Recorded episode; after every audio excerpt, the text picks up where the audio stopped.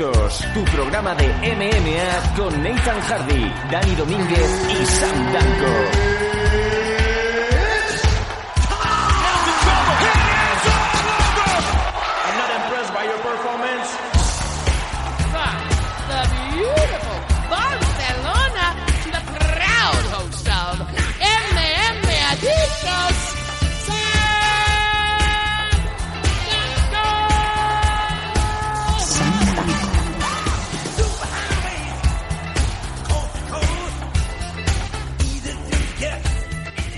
Hola, ¿qué tal? ¿Cómo estáis todos, amigos MM Adictos? Volvemos una semana más, como es de costumbre, como es tradición, el programa referencia, el programa que más se escucha en formato sonoro.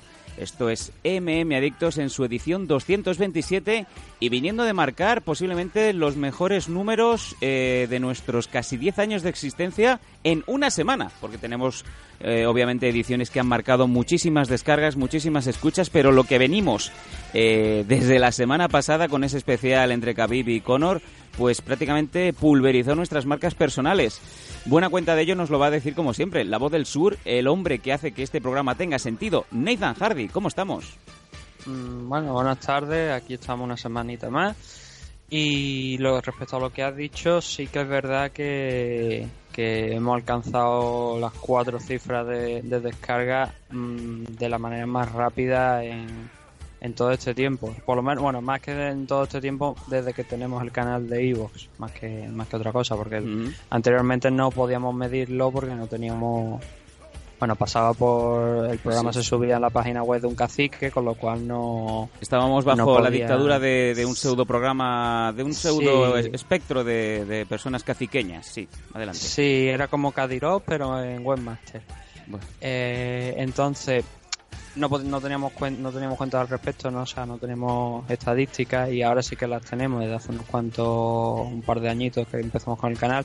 Y sí que hemos visto que esta semana ese me ha dicho 226 pues ha sido el programa más eh, escuchado, podríamos decir, en la primera semana desde prácticamente, pues como digo, desde que creamos el canal de Ivo.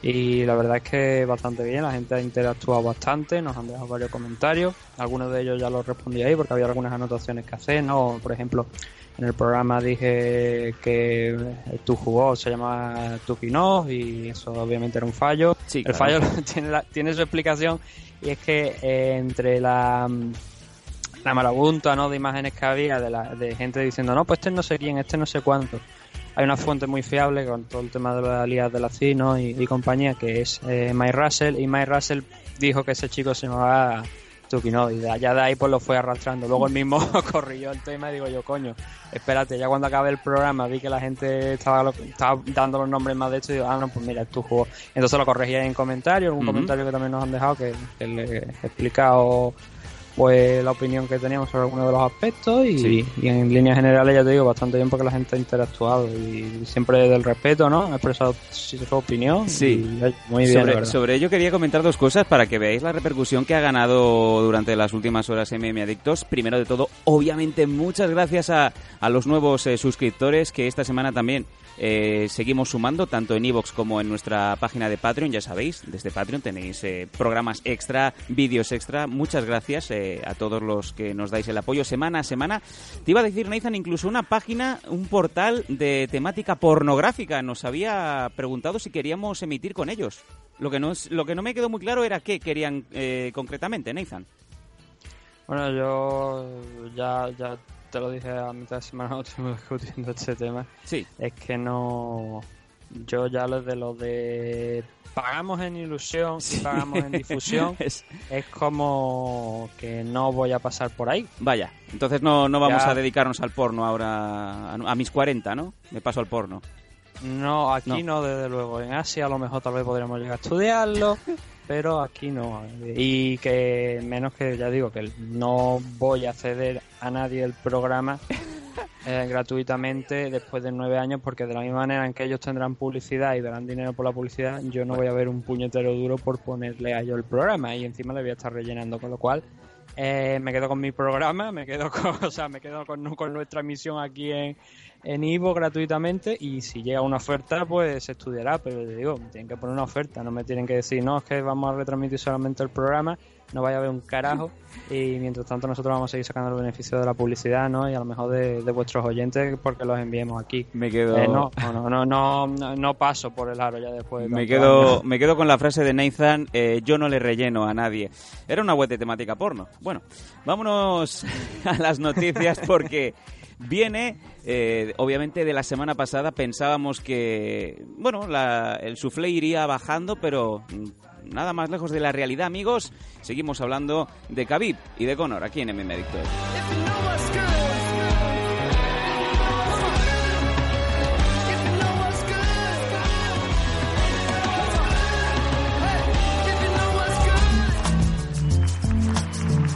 Noticias. Noticias.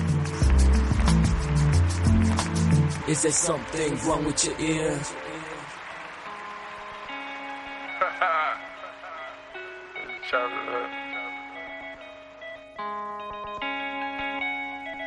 Yeah. Música gangsta porque viene muy al caso. Mm, durante las últimas horas se hablaba de muchas cosas. Bueno, teníamos una olla de grillos aquí metida que no sabíamos muy bien cómo desgranar, pero yo creo que lo primero y lo más, eh, quizá más eh, mediático que se puede decir es que se, obviamente se, se ha alineado Khabib con algunos de los chicos que han sido despedidos de UFC hasta el punto, Nathan, de que el propio Khabib ha abierto la, la veda de, bueno, si ellos eh, no van a luchar más en UFC, que no me esperen, que me voy, que no voy a tener ningún problema. Donde van ellos, vamos todos.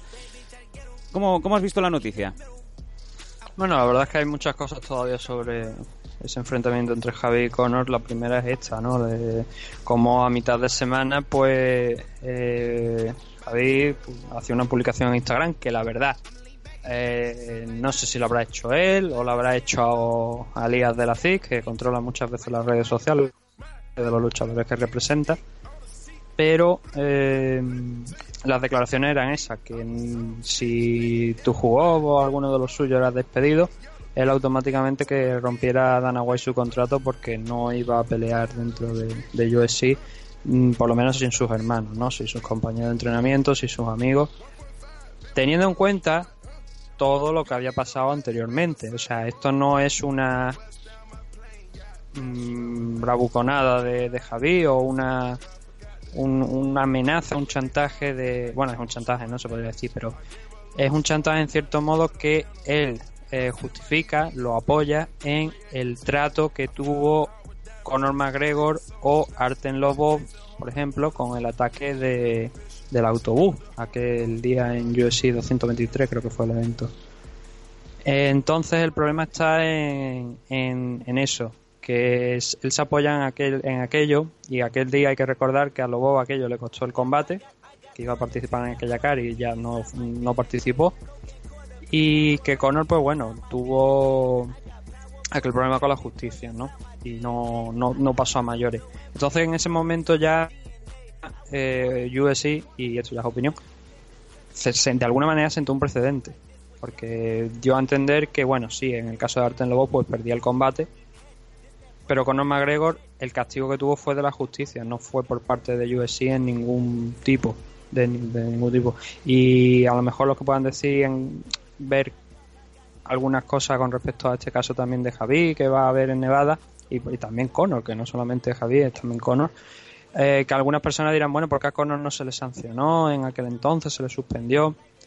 Pues eh, la diferencia es que Conor, aquella, aquel evento era una rueda de prensa, o sea, aquel evento no era realmente un tema de la, de la comisión. Allí aquello no estaba regulado por la comisión, entonces, claro, como no era un evento oficial, ni por supuesto Conor tenía la licencia allí, ni nada, pues se encargó la justicia. Aquí en Nevada no, aquí fue durante el evento, con lo cual la comisión es la que tiene la responsabilidad de castigar, de suspender de su licencia en, en el estado de Nevada, que es, es- es interesante, es importante señalar, a los luchadores que ellos crean oportuno, ¿no? Y sobre el trato de UFC, con respecto a la situación de, de Javi, ya lo estoy, es lo que estoy diciendo antes. Ellos sentaron un precedente con lo de Conor y con lo de Arten Lobov. y ahora hemos visto que, que, bien, que si bien tu jugador pues ha perdido ese combate de- dentro de pocas semanas no contra Arten Lobov, que por cierto Arten Lobov también ha dicho que, que no, no deje escapar a, a Dana White le ha dicho que no, no deje escapar a tu jugador de su castigo que es enfrentarse a él. Sí, ponlo de vuelta. Así, tal cual. Sí. Pues eh, a ver, de momento, de momento, a pesar de las palabras de Dana White donde dijo que iba a despedir a todos los que atacaron a Conor, de momento no se ha hecho nada oficial. Es, lo único oficial es que sí que han retirado a tu jugador del combate, ¿no? Entonces lo que había hecho pues es una amenaza en la que en cierto modo creo tiene cierta razón, como estoy diciendo, porque se apoya en casos en, ese caso anterior donde tanto Conor como Arten salieron pues prácticamente con respecto a la compañía realmente salieron de rosita mm, hablando claro y pronto eh, y mal quitando porque perdió el combate no y ahora habrá que ver cómo toma esa situación UFC porque el problema no está solamente que a lo mejor ahora despidan a, tu jugador es que si esto es que si despiden a tu jugador igual tienen que mirarse lo que hicieron con Conor lo que van a hacer con Khabib y entonces ahí es donde estará el problema, ¿no? Y no solamente el problema inmediato de este UFC 229, sino en un futuro, si vuelve a haber un incidente similar, o incluso no en un futuro, también podríamos tomar el caso de, por ejemplo, John Jones contra Daniel Cormier, cuando aquel hombre se estaba en medio, ¿no? En mitad, se estaban haciendo el careo se empezaron a empujar y a lanzar golpes y acabaron rodando, ¿no? Hombre, eh, salvando las distancias, pero da la sensación, y me imagino que los oyentes pensarán lo mismo, que mm, se tome la decisión que se tome mm, va a ser polémica y no va a dejar a ninguna parte contenta del todo, porque, como bien dice Nathan, el mal está hecho y cualquier eh, justificación va a ser eh, negada porque ya anteriormente ya la han dejado la han dejado pasar, o sea que la balanza ha quedado ya, pues, eh, desde luego en cualquier posición menos en la del centro, ¿no? Claro, la, oportunidad de dejarla en el centro precisamente es, por lo menos desde, desde mi punto de vista, es no despedir a tu jugador, pero sí como lo han hecho quitarle del combate, porque si Arten Lobov, aquella actuación de, del autobús, que hay que decir que él no tiró ninguna carretilla ni nada, pero iba entre la gente que querían eh, acceder al autobús y, y montarla de... ve- Vete a saber la que hubieran montado ahí, porque eso estaría por ver, ¿no? Bueno, imagínate si bajan. Y, y la, la, la única manera de dejarla en el punto medio sería, como, como digo, desde mi punto de vista, dejarla a- dejarlo ahí. Es decir, a tu jugador lo retira su próximo combate, ya le has puesto el castigo y a partir de, de ese entonces, pues ya veremos lo que hacemos en el futuro. Sería lo más justo desde el punto de vista de Conor y, y Javi, ¿no? Porque sería lo más lógico. A uno le retiraste el combate en, en marzo, abril, creo que fue aquel evento de UFC. Al otro le retiras el próximo combate que tiene. Eso sería lo justo. Mm. Pero claro, la acusación, bueno, la acusación, las palabras de Dana White era que los iban a despedir a todos. Y, y en el- eso en el caso que estuvieran en la empresa. Si, si no, no estaban en la empresa, dijo que eh, no, no los contrataría nunca. Eh, lo que está Y ahí, claro es está, que- y ahí es donde está la situación. Eh, ¿Qué va a hacer UFC con, con este hombre al que de momento lo han retirado del combate? Y, y qué es lo que puede y cuál va a ser la reacción de, de Javi porque yo creo que la amenaza de de, de Javi es- yo creo que la va a llevar a cabo si, si esto si esto no, no cambia No tengo, no tengo ninguna duda y me imagino que los oyentes eh, saben que cuando estos eh, rusos, estos daguestanís hacen piña, son imparables. Fíjate tú, ya habéis visto durante la semana los recibimientos de Khabib, lo estuvimos hablando en el programa especial para nuestros suscriptores Patreon y, y para los de Evox Premium, cómo, cómo fue recibido ¿no? en Lord de Multitudes y eh, tuvo esa reunión eh, con Vladimir Putin, con el presidente ruso, en aquel piso que parecía un piso franco de ahí de, de lavapiés. Pero claro, el propio Putin eh, recibió con, con honores de, de campeón a Javib y dijo lo siguiente sobre la violenta, la violenta reacción al, al final de la pelea. Eh, Vladimir Putin dijo cualquiera podía haber saltado del octógono de la misma manera. Si nos atacan a los rusos desde el exterior, todos podíamos saltar de esa manera. Cuando alguien nos provoca, hay que apagar un infierno. Mm, hacen piña. Es eh, entendible, pero claro, en palabras de Putin da, da grima, da, da giñe. Yo, Bueno, yo me, yo me claro, pondría con ver, una manta, la- vamos. a ver para la gente que no escuchó el que obviamente no es suscriptora de Patreon hay una cosa que comentamos que es un insulto que le dice Dylan Denny según TMZ a, a Javi que es una de las cosas que provoca que salte no Eh, entonces eh, me viene a la cabeza otra otra gran no, no recuerdo exactamente la frase de, de Putin, pero sí que hubo unos incidentes entre un equipo ruso y eh, esto estoy hablando de fútbol, de una competición de fútbol europea. Creo que era entre un equipo ruso y no sé si un equipo británico o francés. Y, y se provocaron unos incidentes entre hooligans de un, de un bando y de otro. La respuesta de Putin fue eh, más o menos entre risa decir que creo que era, algo parecido a esto. No, no, la gente no lo tome como literal porque no recuerdo exactamente cómo era. Pero dijo que mil, mil rusos habían podido con 10.000 franceses o británicos o algo así, dijo. lo dijo en esa clave, ¿no? Eh, no me sorprende de alguien que es eh, el primer presidente de Rusia, una de las figuras más grandes de, de este siglo. Y porque bueno, tiene un carisma arrollador, ¿no? Le pone la canción de John Cena cuando se abren las puertas de, de allí del Kremlin y aquello es magnífico, o sea, una demostración de hombría tremenda, ¿no? Sí, señor. Sobre todo lo pequeñito que es. Y el tema es que es eso, ¿no? O sea, Putin es un tío que viene de la KGB, ¿no? Entonces la, la historia de los juegos mentales la maneja a la perfección, ¿no? Y es un tío que defiende a lo suyo, que defiende su país. Y no me extraña, no me son extrañas las la palabras de, de, Putin con, con Javier, que por cierto también hizo de intermediario entre él y el padre para que no le pegara una paliza por lo que pasó. Sí, la... fíjate tú que hasta el propio Putin se asustó de las palabras del papá de Khabib, ¿no? Sí, y bueno, no sido el único realmente que recibió a, a Javier después de la victoria. Obviamente Kadyrov también, el, el, líder checheno, el presidente de la República de Chechenia, eh, también lo recibió. Ya hemos comentado en alguna ocasión quién es eh, Kadyrov. Pero también me gustaría recalcar una cosa. Mm, habría que entrar en detalle, ¿vale? Sobre la relación que tiene Javi y Kadyrov, que es algo que ignoro. Pero tú tampoco puedes culpar a alguien porque habrá mucha gente que diga, no, es que se, es que se reúne con dictadores, con sí, gente que persigue cierto. a los homosexuales. Cierto, cierto. Claro, a ver, eh, son zonas complicadas, ¿vale?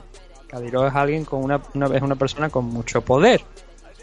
Hay, a según qué cosas, a las que no te puedes negar. Y una recepción con el líder, eh, con el presidente checheno, no puedes renunciar. Porque eso puede tener una serie de consecuencias. Y el quiero que la gente recuerde el caso que también se dio este verano durante el Mundial de la selección de Egipto, con Mohamed Salah a la cabeza, que obviamente pues también son musulmanes, ¿no? Como en el caso de, uh -huh. de la zona. Y que Mohamed Salah se reuniera con, bueno, se reuniera, aceptara junto con Egipto una, una visita, una reunión allí en Chechenia con, con y compañía, no significa que Mohamed Salah esté de acuerdo con lo que mmm, difunde, con las ideas, con el ideario de Kadyrov, como tampoco sé, no lo sé, si Javi estará de acuerdo con algunas de las cosas, con todas las cosas que hace Kadyrov. Bueno, eh... como no lo sé, quiero dejar a la gente la reflexión esa de no podéis señalar a, a, a Javi porque se reúna con Kadyrov, porque hay determinadas cosas que o las hace o tienen una serie de consecuencias. Esto es como en la Segunda Guerra Mundial, si formabas parte de un bando de aquí, de, de Alemania, y no te afiliabas al partido, pues bueno. te podían pegar un palo en la cabeza o alguna cosa peor. Bueno, pues es como te gusta Entonces la música hay que tenerlo muy en mente a la hora de, la, de, hablar de esos temas. Te gusta la música o te gusta Mecano, ¿no? Pues eh, es lo mismo. Eh, bueno, ya te digo, eh, estos días eh, ahora mismo está en este punto la, la situación entre, entre Javib y Conor. Me, me, me, llama la atención que se hable más de Javib que no de, de Conor. Yo creo que Conor está esperando para que baje un poco el suflé para, para decir la suya. Pero mientras eh, ahí está tranquilito, ¿no? Él ya sí, la lió de, y de a ver hecho, qué pasa. De hecho, estuvo ayer con un programa de, un programa. Bueno, sí, estuvo, un, estuvo en, en una entrevista en un programa de televisión y lo, lo, yo te digo, lo reciben como un auténtico héroe. Eh, pero te lo veías y como que él, él estaba incómodo en el programa, no en el sentido de no quiero estar aquí, sino que tanta gente alrededor suyo aplaudiéndole, en cierto modo le, le agobió un poco. No le, no le gusta, me parece, ese, ese es tanto reconocimiento excesivo por sí. el por, por lo que ha hecho. Y, y estuvo también un show por la de no, la verdad es que no sé si era de MMA de boxeo, me parece. Por la, a lo largo de la tarde, noche de ayer también, y estaba por allí. Y no hemos hablado una cosa creo que bueno aparte de del tema de, de una cosa que diremos ahora sobre algún rumor que ha ido de- del enfrentamiento esa misma noche sobre algún problema un posible problema físico de Conor no pero Sí. hay unos datos interesantes que son eh, los datos de la audiencia de eh, la pelea del enfrentamiento Venga, allí en la propia Rusia adelante, tira. y estamos hablando que el enfrentamiento entre, entre Javi y Conor McGregor hizo más de 4 millones de espectadores allí en Rusia, que quizás no son tanto a lo mejor, porque ya sabemos que hay muchos hay muchos rusos, ¿no? Pero también es verdad que no sé cómo funciona la televisión allí, entonces no puedo determinar si son muchos o son pocos, porque no sé cómo... Es como el caso de Italia, ¿no? En, Eh, Italia, en por ejemplo, tienes que Rusia, la eh, televisión. en Rusia las plataformas de, de streaming y de pago por visión se arruinan. Con eso te lo digo. Putintub, Putintub. Putintube. El la Putintube. mejor, pasa- eh, la mejor página de, de streaming en, en Rusia, Putintub. Eh, bueno, ¿qué, el, qué es lo que querías el tema es eso que Coméntanos, coméntanos esos rumores de backstage que, bueno, que hemos hablado antes fuera de micro en, en la reunión de producción, porque puede ser, puede llegar a ser significativo. No sé si le suma aún más eh, a esta aura de, de todo lo que se ha generado de- del combate, sobre todo después. Pero es otro punto más para a lo mejor hacerse una idea general. Vale, lo- acabo con lo que te estaba diciendo sí, de la por favor, por favor. Hicieron más de 4 millones de espectadores y, y lo que es el share, el porcentaje de, de, de share de la televisión, yo creo que es lo más destacable, porque hicieron un 61,7% de media en toda Rusia. Ahora hay que tener en cuenta una cosa también, el combate en Rusia se retransmitió, si se hizo en directo, que entiendo que sí, que estos datos son de, de la retransmisión en directo a través del canal que lo hizo. Estamos hablando de, eh, bueno, los datos son del canal Match TV, ¿vale? Que es, una, es un canal de donde se echan, creo me ha parecido ver también One Global y otros muchos eventos, así que supongo que es un canal de deporte y obviamente con una especial eh, énfasis en deporte de contacto. Entonces tenemos esos más de 4 millones de espectadores y ese 61,7 de, de share. A lo que hay que añadir, como te estoy diciendo, que el combate, si se retransmitió en directo en Rusia, sería pues a eso de las 7 y media de la mañana, ¿no? Sí, señor.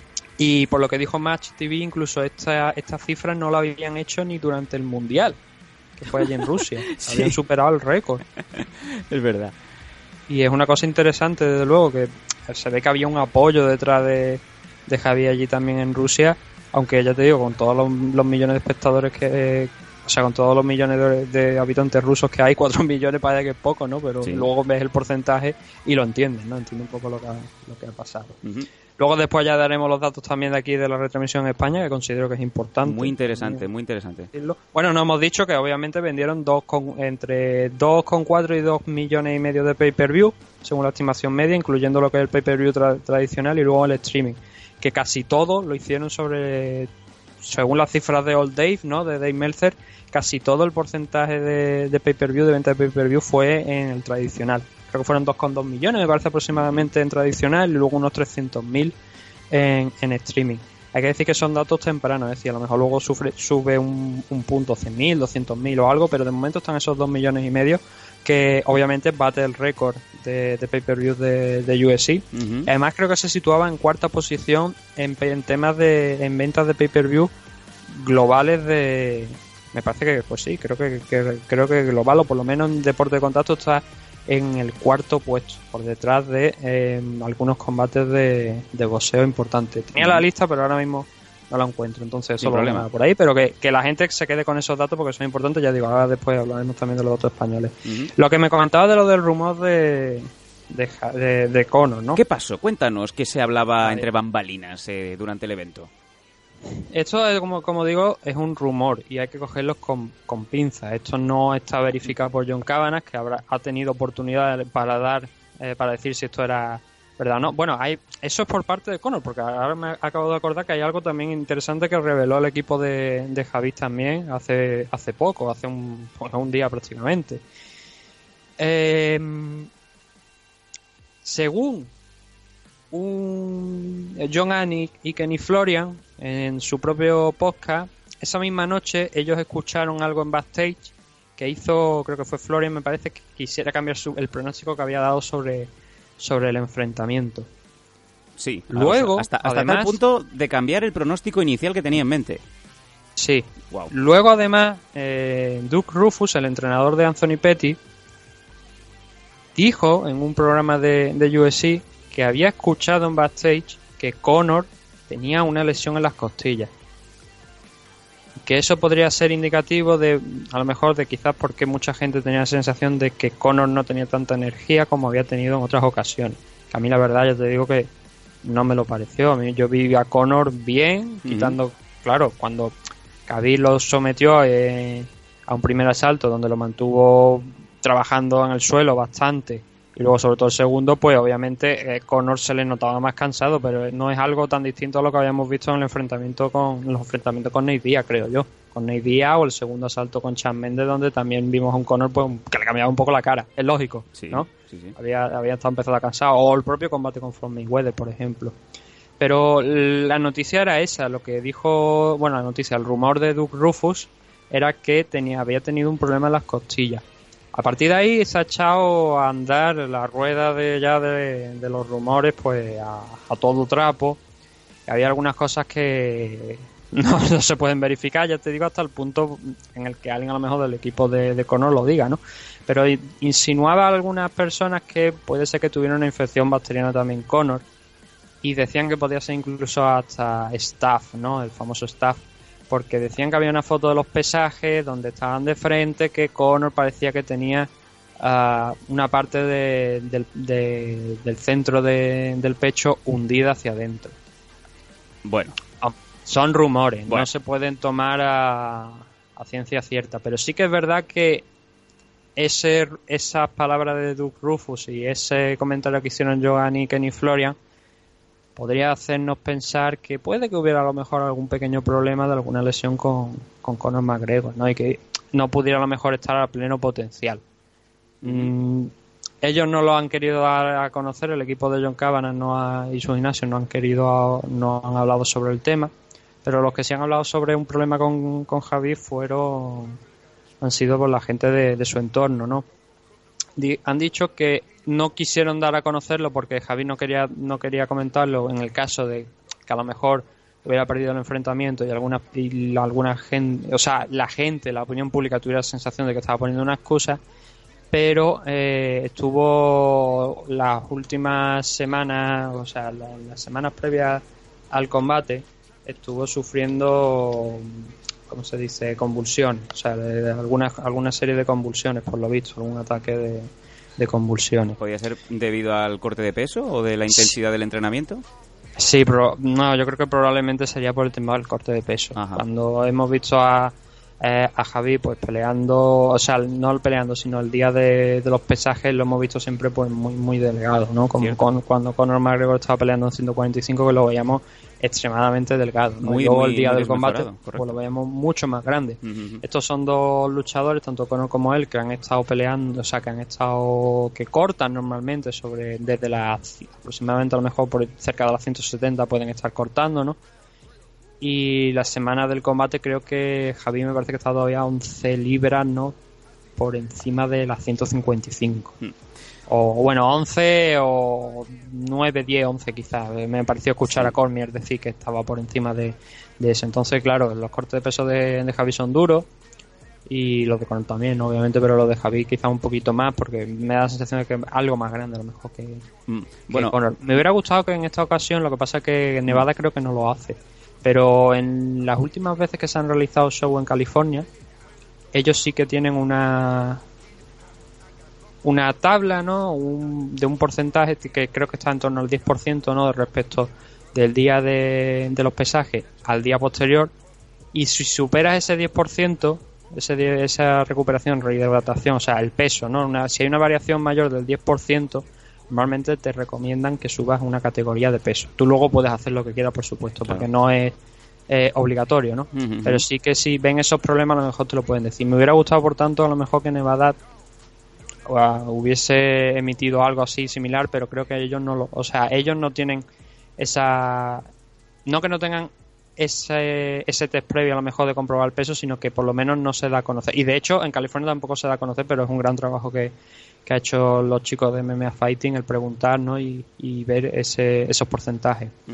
Y no, Eh, me quedan- interesaría por eso, ¿no? Por ver en qué peso pueden estaban los dos en la noche de- del combate, que siempre creo que es interesante. vamos a ir cerrando el tema. Hay, hay dos, dos noticias extra que han ido saliendo, obviamente, hay mucho, pero mm, hay gente que ya está vendiendo el pescado antes de, de pescarlo y uno de ellos es, eh, según nos ha avisado el compañero Nehemias Cortez en, en Twitter, el propio 50 Cent, que ya sabéis que ahora mismo es vocal en Bellator, ha propuesto el fichaje de Javib, eh, pero claro, este hombre sigue en UFC. Pero es que no es que siga en UFC, es que sigue siendo el campeón hasta que alguien diga lo contrario. No hay ninguna suspensión oficial, no hay nada. Aún se está estudiando el vídeo, que también te diría yo a ti, Nathan, ¿qué más quieres estudiar? Si ya está todo, to- está todo ahí, ¿no? Pero- bueno, eh, antes- sí, antes de no, que he, no he acabado, el- no he acabado, no he acabado. Aparte de lo de Bellator, el propio Javib dice que le han llamado, que ha recibido una llamada telefónica de WWE, del wrestling. Entonces, eh, se está montando mucho circo eh, em, sobre lo mismo. Y, y qué puñeteros los del wrestling que, que no se cortan un pelo en, en hacer llamadas cuando hay luchadores que siguen en contrato oficial. Sí, bueno, a mí ya, ya se me ha ido lo que te iba a comentar cuando que te iba a No sería muy importante. Se me, se me ha ido ya lo que era. Sí que, Sí. a ver, lo de 50 Cent, había una oferta de, eh, que creo que había hecho dos mismos, así en modo de cachondeo, de 2 millones para, no sé si era para pelear contra él, ¿no? Contra, contra Javi. Supongo que era a modo de el como el pago de, de su sueldo de por combatir en UFC está retenido por la comisión Sí, sí. pues hay que decir, ese dinero, ¿vale? Que no es el de los paper, el, el añadido del pay-per-view. El añadido del pay-per-view no figura en los sueldos que eh, tiene la comisión. Con lo cual eso supongo que irán por parte de UFC y eso sí que lo habrá cobrado. Y o- tanto o- que lo habrán cobrado. sin problema. Y tanto que le han cobrado. Y esos dos millones que tiene ahora mismo retenidos el eh, la Comisión Atlética de Nevada, de los cuales por lo visto 250.000, me parece, 200.000 dólares son lo que le corresponde a Lías de la CID, que ya me parece que ha llamado no allí preguntando que qué puñetas pasa, por qué no cobra él el cheque de, de manutención y este cobra 200.000 dólares. Cambiando el acento, ¿no? Para que no se sepa que salía de la SIS. Sí. Y, y estaba, me parece, esa oferta de 50 Cent, ¿no? De decía, no, yo te pago dos millones, peleamos o- en, en Bellator, ¿no? Por el tema de, de traerlo, ¿no?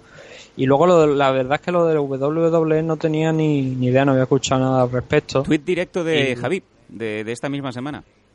Claro, a ver, también hay que entender una cosa, ellos tiene, él tiene contrato con UFC, pero tiene contrato en MMA, no sé yo hasta qué punto a lo mejor podría llegar a participar en un evento de WWE Sí, sin sí. Bueno, que eso supusiera una violación de su contrato en, Eh, en- Oye, será goloso porque Ronda Rousey ya es campeona en WWE. eh, y bueno, no, Sí, no, mira, de Ronda, Ronda por no cierto, ha hablado también de, de esto, de lo que había pasado. También, también. eh, Sí. a- ahora le gusta hablar de MMA, ahora que ya no está ahí.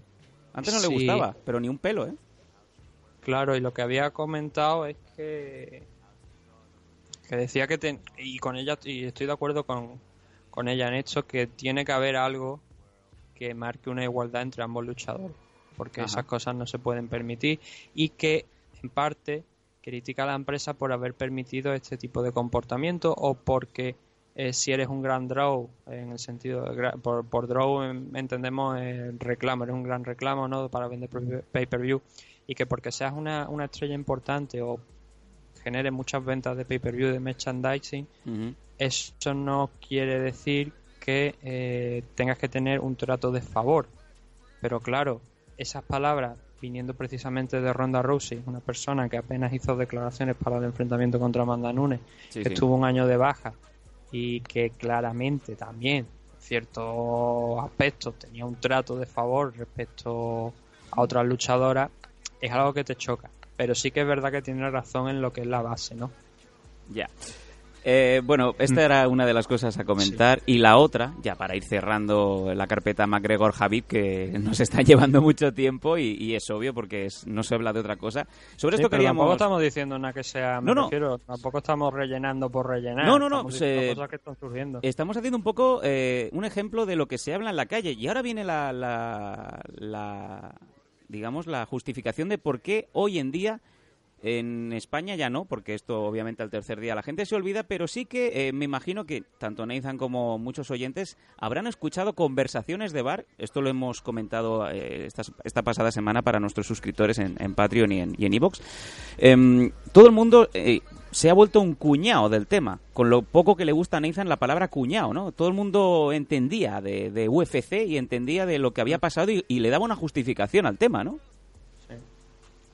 Sí, no, no, eso, eso así, eso o- pues, obviamente con eh, combates que llamen mucho la atención pues salen estas cosas, ¿no? Y hay cosas buenas, pues, gente que hace un análisis respetuoso de lo que pueda haber pasado, aún así, sin tener demasiada idea, El que viene ahora. pero por lo menos lo hacen desde el respeto, ¿no? Y, y reconociéndote pues que no han visto mucho, sino que simplemente pues siguen a Conor, Bueno. siguen a Javi o simplemente por el ruido que se había hecho.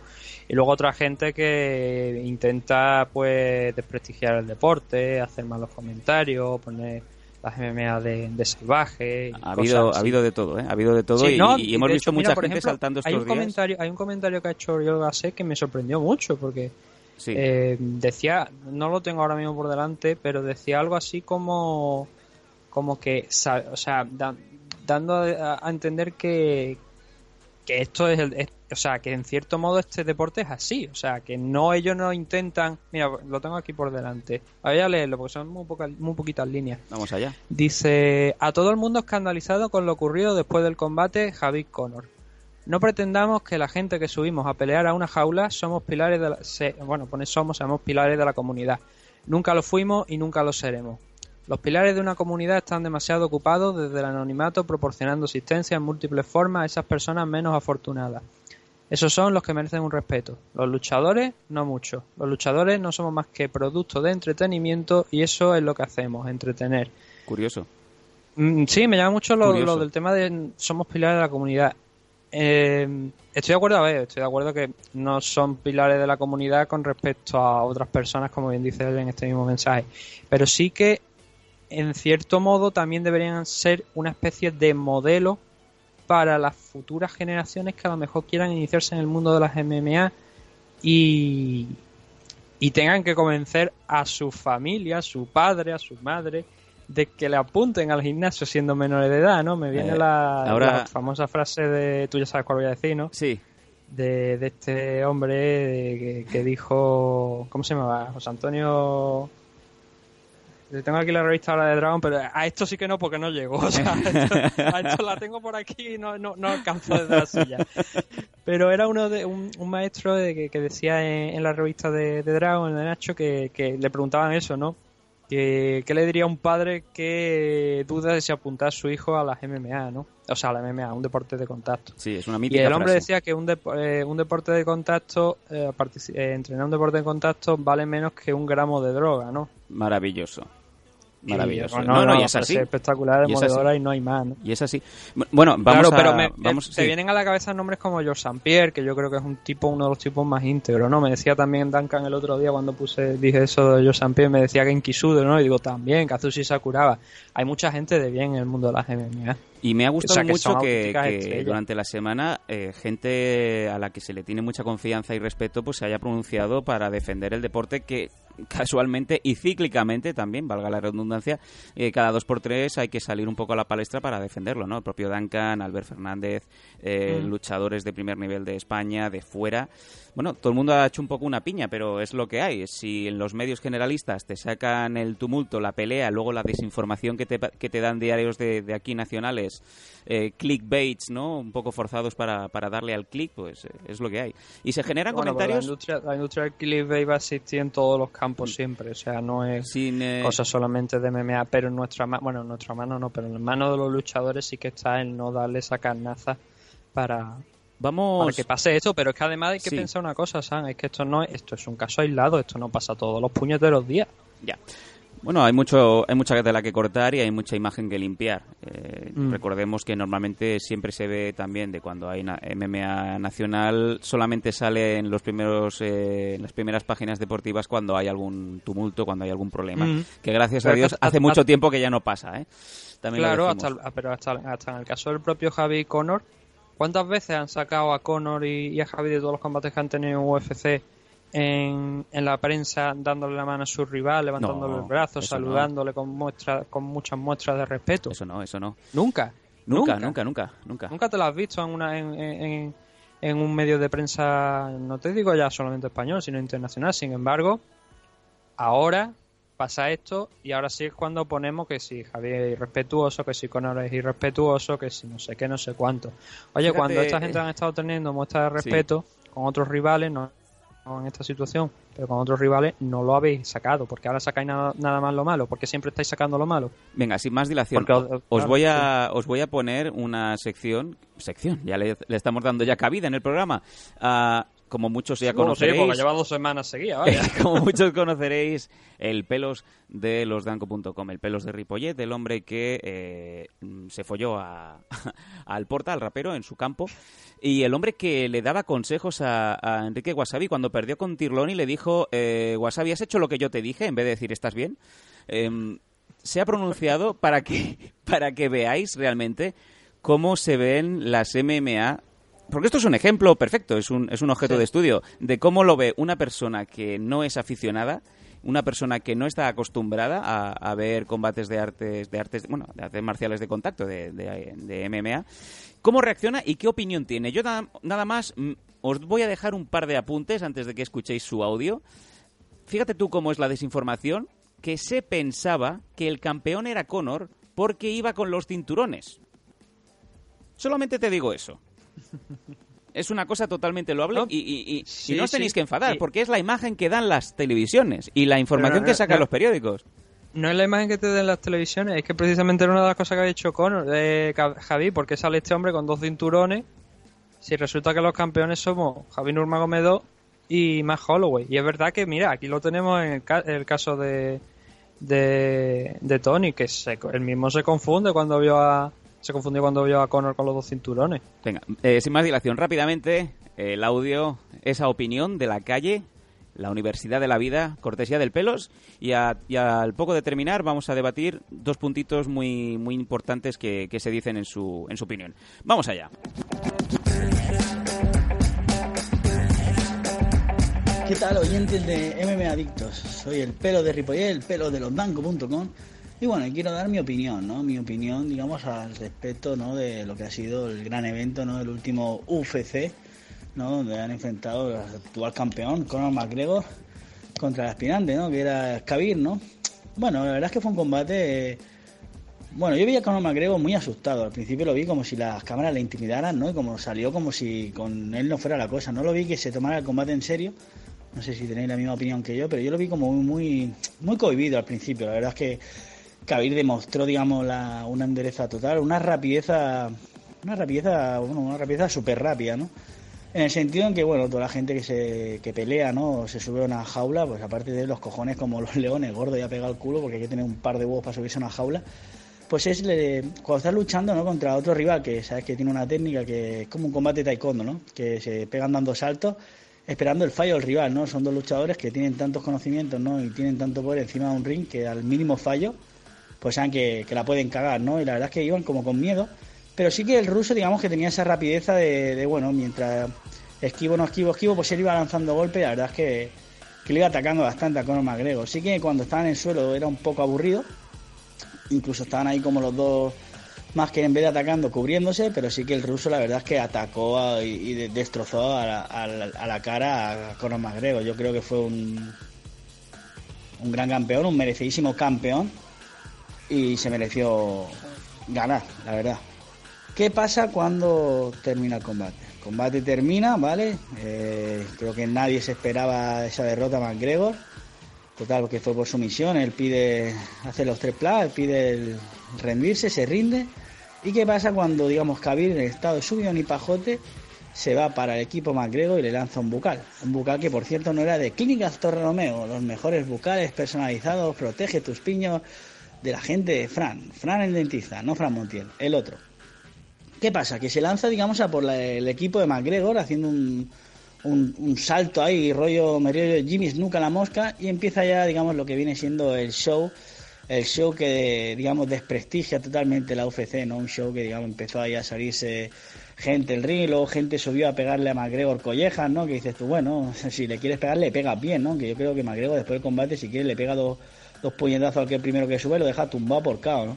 Pero bueno, y empezó ahí un montón de policías que dices tú, ¿qué pinta y la policía, ¿no? Esos sheriff americanos que son como mores, pero no sé para qué están, sinceramente, porque la verdad es que no hacían una puta mierda. Y bueno, y ahora pues es cuando empieza el show, el show que ha creado Dan White. Y bueno, la verdad es que es un poco un espectáculo patético, ¿no? Patético en el sentido de que, bueno, toda la gente ahora que se está tomando, pues, gente, gracias a gente como Gol TV, que lo están pasando por televisión, y gente, pues, por ejemplo, como Enrique Marín Wasabi, ¿no? Que aparte de ser amigo de la casa, pues es un profesional, ¿no? Que ha limpiado la imagen que tenía las MMA en España, ¿no? La ha limpiado, la ha limpiado en el sentido, pues bueno, que la humildad, el esfuerzo, el sacrificio y todo eso hace que sea un deporte limpio, ¿no? Que aparte de ser un deporte como otro más, pues tiene sus reglas, tiene sus normas, ¿no? Y está todo controlado legalmente, ¿no? Lo que no puede ser es que termine un combate y sería ahí la de Dios, ¿no? Y desprestigio, ¿no? Porque ahora tú quieres apuntar a tus hijos, ¿no?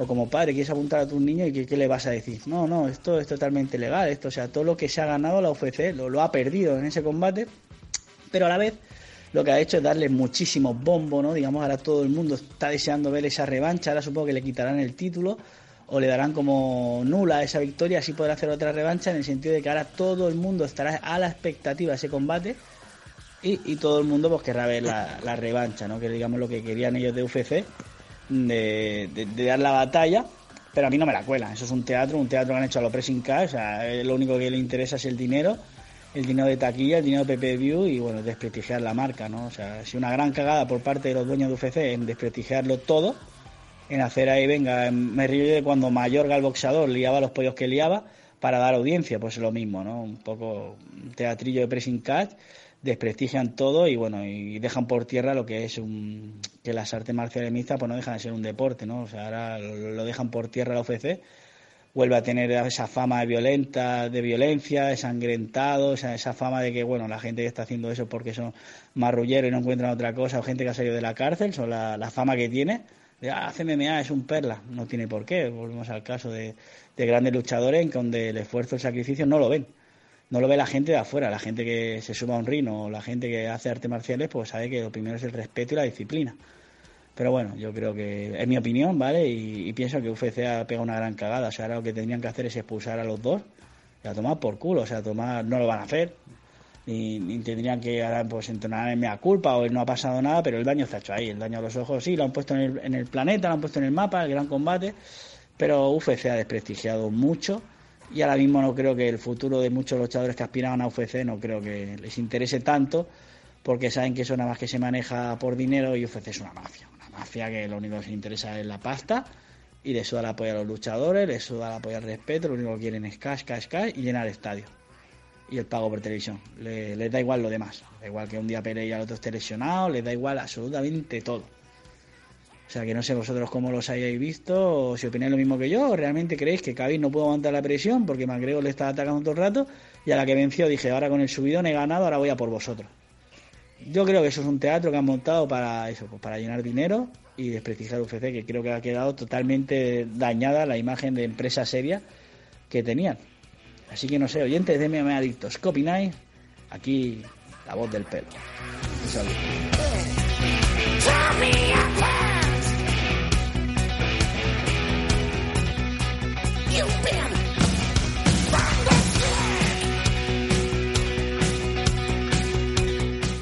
Pues curiosa opinión, pero a ver, obviamente muchos, yo el primero nos hemos puesto las manos en la cabeza con muchas cosas que se han comentado, que ha comentado el Pelos. Pero no deja de ser, Nathan, la voz de la calle. Yo hay muchos puntos que me he apuntado, porque realmente había cosas para hablar. No vamos a debatir sobre todo, obviamente, pero sí que da la sensación de que la calle eh, se queda con esta percepción. Primero, lo que ya habíamos avisado, de que a ojos del Pelos el campeón era McGregor.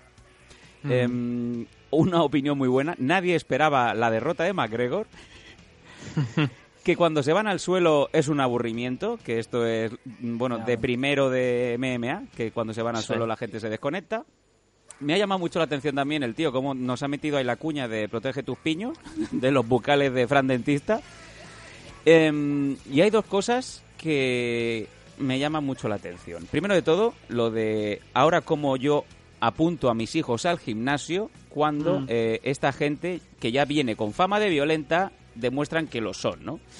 Y lo segundo, a mí no me la meten, todo esto es mentira. El micro es tuyo.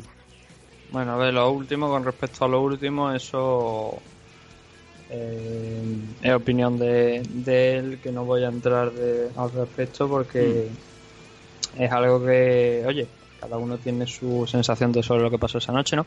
Respecto a lo otro que has apuntado, de lo de cómo apunto yo ahora a, a mis hijos a, a hacer MMA o cualquier otro deporte de contacto, bueno, decimos lo mismo de antes, ¿no? Eh, apuntarte a un deporte de contacto es más eh, barato que un gramo de droga, ¿no? En el caso del pelo yo creo que a lo mejor sabe cuánto está el precio. Sí, sí, estaba a 36, me dijo el otro día. Hay una lonja de droga, algo que funcione como sí, una lonja. Sí, sí, hay como una especie de... Está la zona franca, después está así, en, en, eh, ahí en la zona del Valles Occidental. Hay como una Eh, lonja. sí. A las 5 de la mañana llegan los cargamentos frescos y la gente pues los Ay, compra ay, al peso, sí. Pero como te digo, es algo que a ver, sí que está esa sensación, ¿no? Y hay alguna, algunos deportistas que eh, dan esa imagen. Y aquí, por desgracia, también en España, pues habrá algunos que también den esa imagen. Y es complicado de, de vender este deporte cuando vemos esos casos, pero también hay que recordar, como estaba diciendo antes, que son casos muy aislados. Esto no es frecuente. ¿Cuántos eventos de UFC se han hecho sin que haya un simple ni empujón a lo mejor a la hora de, de- del careo frente a frente. Sí. Muchos, muchísimos, la infinidad de peleas que hay y no pasa absolutamente nada. En esta ocasión pasó y es lo que digo, la gente, la, la prensa, eh, tanto en este como en otros ámbitos, está esperando que cometas un error para balanzarse encima de ti y convertirse en Meryl Streep ¿no? en, la, en la gala de los Oscars y decir que las artes marciales mixtas pues no son el tipo de arte ¿no? que debería haber. Em, son opiniones y yo, hombre, mm, te enseñan una serie de valores dentro del mundo de las MMA. El respetarlos o no, bueno, de, tanto de MMA como cualquier otro deporte de contacto, ¿no? Pero respetarlo o no luego están en ti. Ujú. Eh, Sí. Véase, por ejemplo, el caso también eh, relacionado con, con todo este embrollo ¿no? de Conor McGregor y, y Javi Nurmagomedov.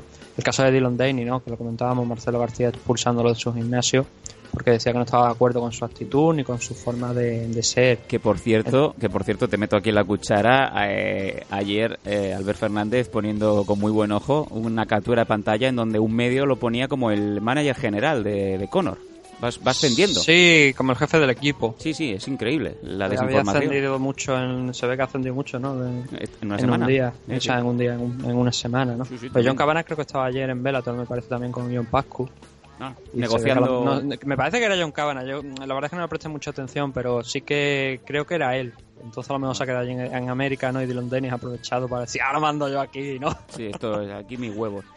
Sí. Bueno, en fin, cerrando el tema, Nathan, sí. Sí. pues, eh, había, no, es la voz de la sobre calle. lo- yo creo que ya cerrando el tema había un, un par de cositas que, eh, que quería comentar. La primera, bueno, es el tema de la audiencia, ¿no? Pero sí, rápido. sí. antes del tema de la audiencia, que eso creo que lo vamos a, a tratar, ese es el último punto que vamos a decir ya, y ya con eso ya, Hmm. ya nos despedimos esta semana. Esta Sí, semana, por favor. De Javi contra Conor, porque ya veremos en las próximas. Y es que no lo había mencionado y era lo que, cuando te iba a interrumpir antes era para decirlo, porque si no sabía que se me iba a olvidar. Es que el 24 de octubre es la primera eh, audiencia, no reunión con la, con la Comisión Atlética de Nevada para saber cuáles van a ser los pasos que se van a seguir respecto a, a esto. Que sí que ya habían metido esa sanción de 10 días, que por cierto el otro día Gerwani llegaba como 3 o 4 días tarde a decirlo en la, en la SPN, ¿no? Que, le iban a meter una sanción de 10 días. Bueno, eso ya se sabía desde, prácticamente el lunes, creo, me parece que era. Y la, como digo, la, la audiencia va a ser eh, eh, el 24 de octubre. Van a tener esa, esa vista preliminar, ¿no? Allí con, con la Comisión de Nevada y se determinará qué tienen que hacer. Y allí, pues, obviamente van a sancionar, seguramente, indudablemente, ¿no? A, a Conor, a Javi y eh, quizá a lo mejor al resto no, porque el resto no es problema de ellos, porque si no tienen la licencia, por lo tanto no pueden, no pueden sancionarlo, ¿no? Eh, pero en principio, obviamente, Conor y, y Javi, pues sí que deberían conocer ya Algunos medios dicen que ya se debería conocer en esa fecha, pero luego a lo mejor supongo que incluirán algún tipo de recurso o llegar a algún acuerdo o algo. Pero el 24 de octubre es la primera fecha para conocer cuál va a ser el futuro de ambos. Ujú. Lo segundo son las audiencias de, de USC en, en España, ¿no? De este USC 229. Vamos a ver. Obviamente se retransmitió el lunes en Gol y que la verdad es que superó, bueno, superó el récord de, de audiencia en Gol Televisión. O sea, no de audiencia en Gol Televisión, sino de, un combate de MMA en Gol Televisión. Porque el Conor McGregor contra Floyd Mayweather creo que estuvo sobre los 500.000 espectadores. Sin embargo, eh, la pelea más vista hasta la fecha era el Whitaker contra Joel Romero 1, creo, me parece. La- el primer enfrentamiento que tuvieron ambos y estaban 250.000. El Javi contra Conor llegó a las 257.000 eh, 257.000 espectadores de media, lo cual, como te digo, un nuevo récord. Y luego en total se fue a los 183.000, 184.000 espectadores de media, lo que fue la, la jornada entera, la velada entera, que fueron cuatro combates. No echaron, bueno, si lo echaron por lo menos no estaba registrado la audiencia, ya digo, del día, el Watterson contra Harry, de, que era, fue el primer combate. Y sobre todo el share es lo importante, porque especialmente hacer un 2,68 a las 12 de la noche, que me parece que fue cuando se emitió el combate, eh, digamos que es especialmente difícil y lo consiguieron con esos 257.000 espa- espectadores y luego incluso hasta en el último combate en el Obisan Pro contra Dominic Reyes llegaron a, a pasarle 5, los 5 puntos de, de share, casi 5 con 2 puntos, ¿no? con 142.000 espectadores durante ese eh, Obisan Pro contra Dominic Reyes. Con lo cual fueron muy eh, cifras muy grandes, la verdad, muy buenas. No tengo las de Bellator 206 que fueron un par de días después, no las he anotado, lo cual no las tengo por aquí todavía, pero sí que el día posterior, el martes, se emitió nuevamente lo que fue el Javi contra Conor. Creo que eh, hizo, me parece que fueron 192.000 o 197.000 espectadores, pero sí que fueron ese día concretamente el programa más visto, el segmento más visto de toda la eh, de toda la emisión del día de Gol Televisión. Llevaron esa repetición. Luego echaron la hora de la UFC y también después unos cuantos combates del último evento de One. Pero esos 200, esos 197.000 aproximadamente espectadores del día posterior, la verdad es que también es una gran cifra que añadir para un dos buenos días para, para Gol Televisión. La verdad, muy bien. Yo creo que han superado el récord de, de media de espectadores en, en general, no solamente con el Javi contra Conor, sino en general de un evento completo en, en UFC aquí en, en Gol. De hecho, para que la gente se haga una idea, tenemos el 227 que tenían el main event el Gambran contra TJ Dillashaw 2 y el Johnson contra Cejudo 2 que se hizo de media 106.000 Sí. y más recientemente el UFC 228 con ese Darren Till contra Tyron Woodley que marcó 132.000 espectadores. Buen salto. Sí, no, la verdad es que es un buen salto. Vamos a ver si a lo mejor en el UFC 230 lo, lo consiguen superar.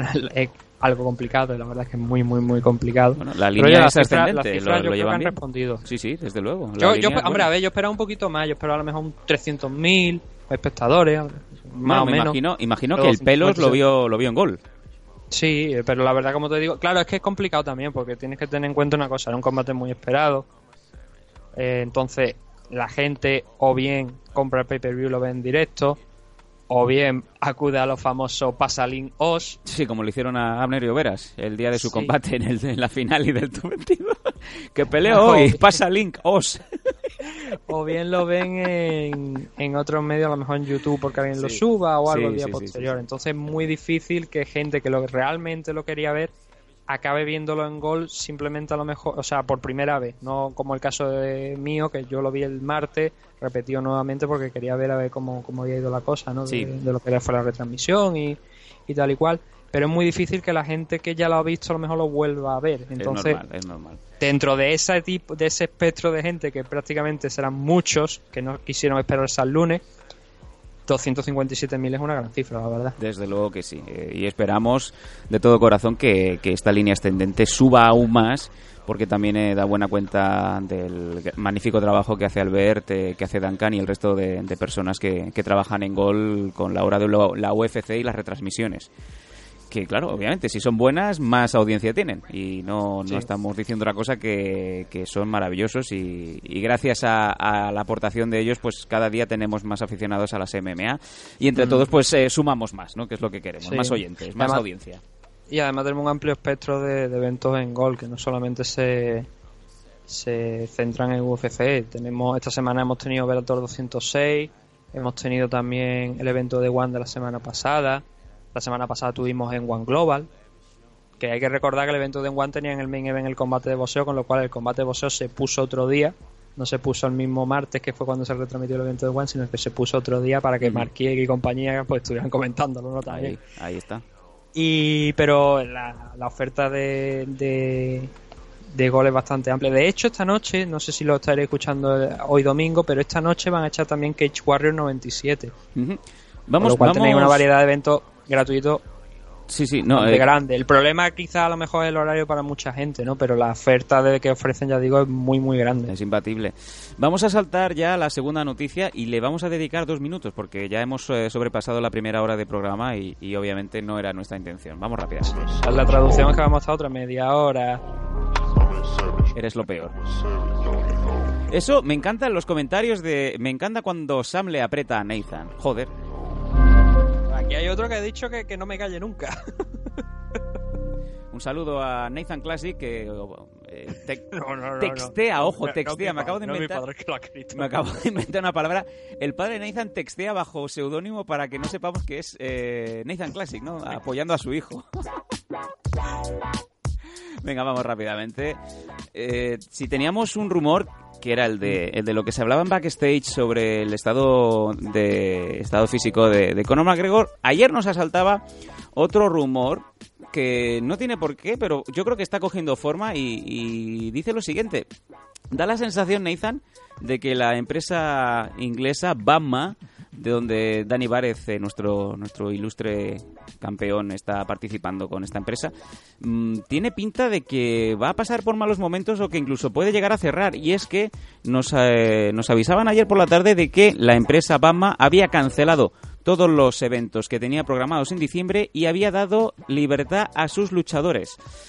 Y esto lo sumamos a una noticia de última hora en donde la, una de las empresas también eh, inglesas que se puede beneficiar de ello, como es Cage Warriors, ha firmado dos antiguos campeones Bamba.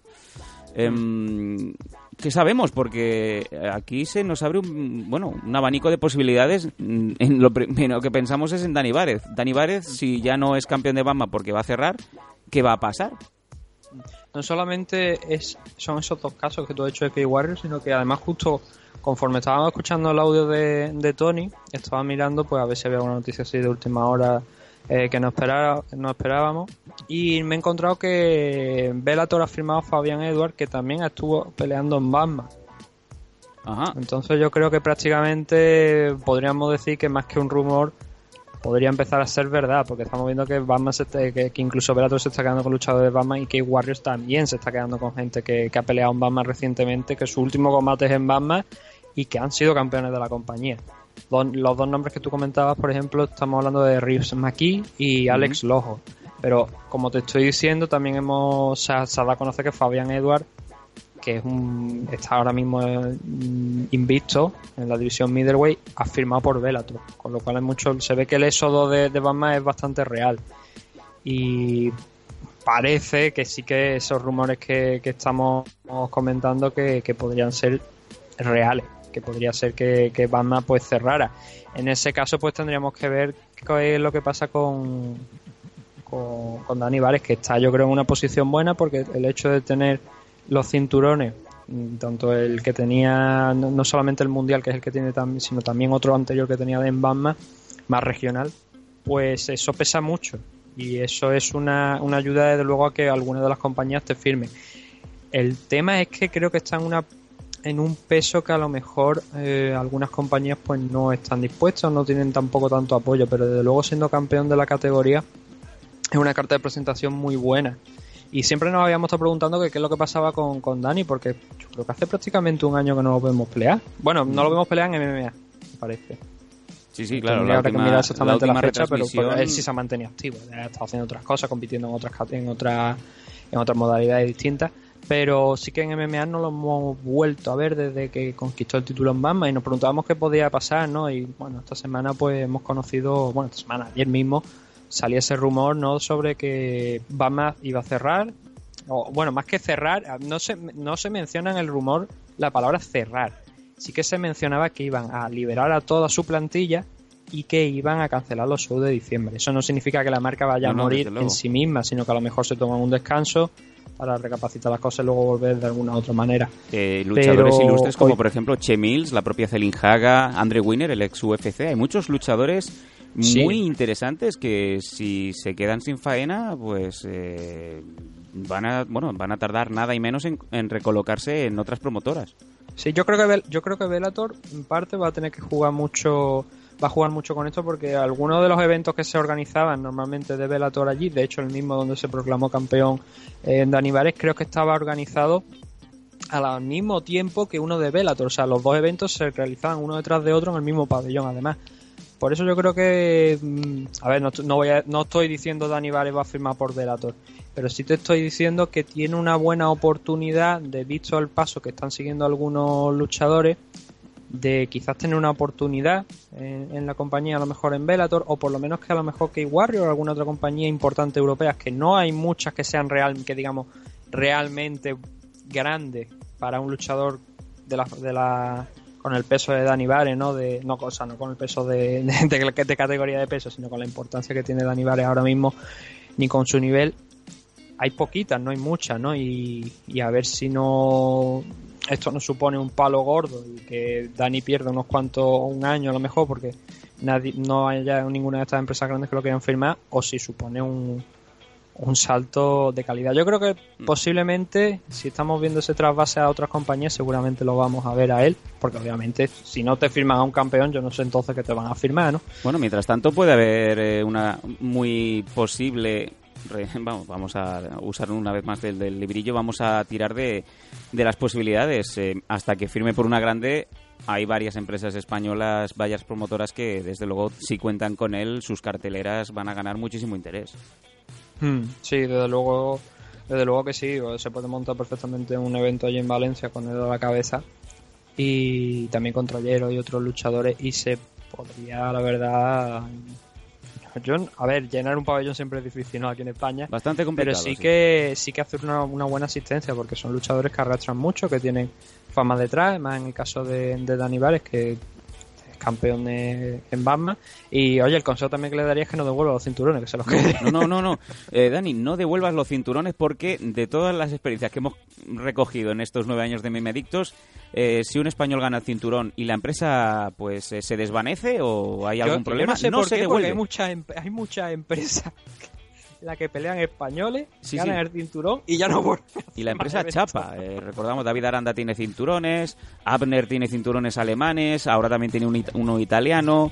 Eh, Wasabi creo que tiene alguno por ahí guardado. Es increíble la de cinturones que se van coleccionando. Joder, el propio Oscar Yacaré Suárez, ¿no? Tiene, es campeón de Kunlun aunque no esté puesto en la web, ¿no? Pues es lo mismo.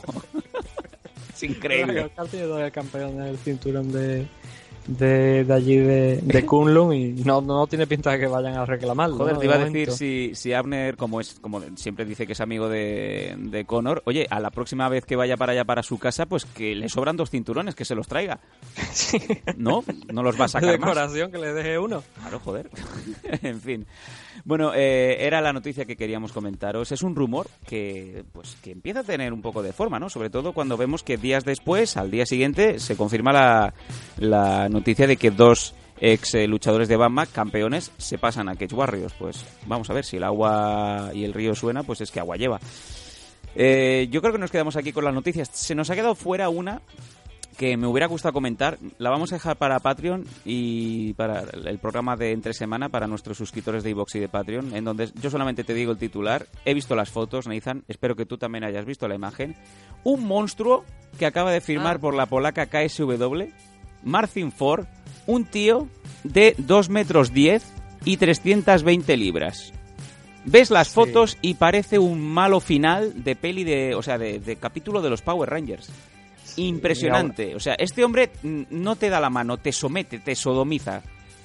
Sí, obviamente para que intercambie guantazos con, con y, y compañía, ¿no? Me parece Yo creo maravilloso. Que es la idea, ¿no? Porque de lo contrario no sé por, por qué firman esta clase de luchadores, ¿no? Eh, yo ya estoy hablando con unos clientes que tengo de, de, de Polonia que me vayan sacando ya los billetes para cuando vaya a debutar este hombre porque quiero verlo. Ah, ahí, ahí en la división lo venden como heavyweight. Yo no sé si este hombre va a ser capaz No, de cortar hay- libras, supongo que no. Que... Hay una imagen que pondremos para nuestros sus- suscriptores eh, este próximo miércoles o jueves, en donde sale una foto junto a Anthony Johnson, el, el luchador de UFC, ya sabéis que es muy grande, pues parece Carlos Gasco al lado de este hombre.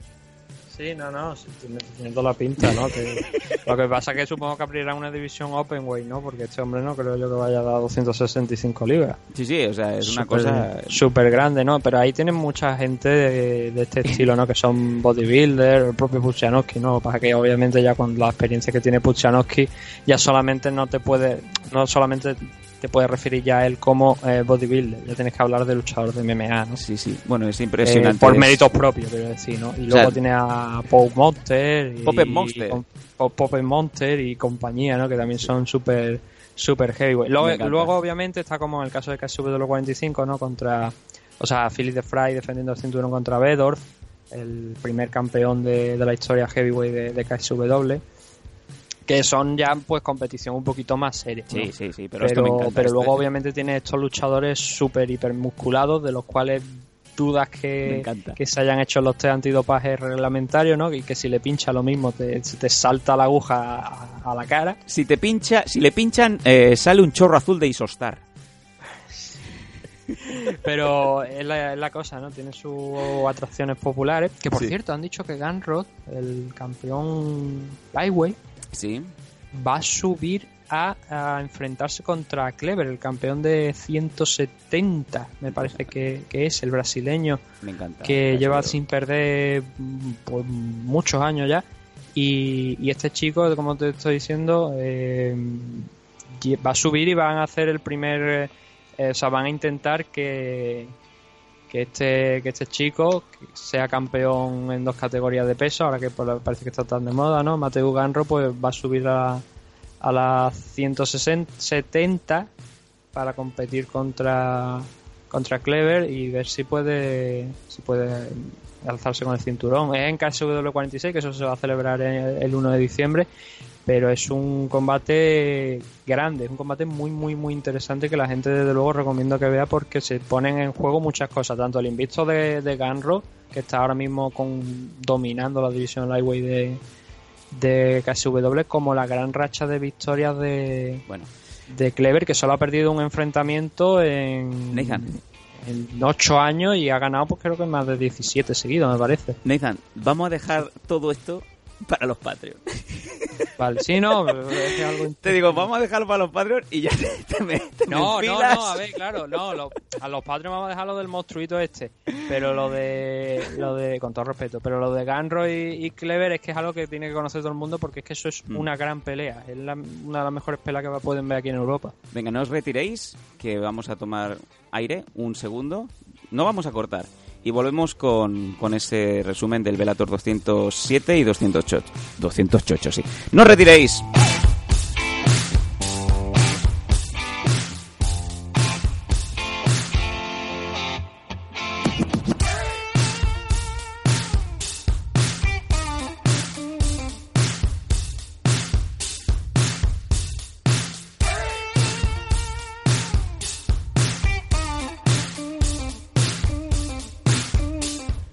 Os decíamos que no os retirarais y aquí seguís. ¿Qué tal? ¿Cómo estáis? Volvemos al programa, al 227 de MM Adictos y como es eh, siempre razón de ser, tenemos que darle las gracias a nuestro sponsor principal, a Dragons.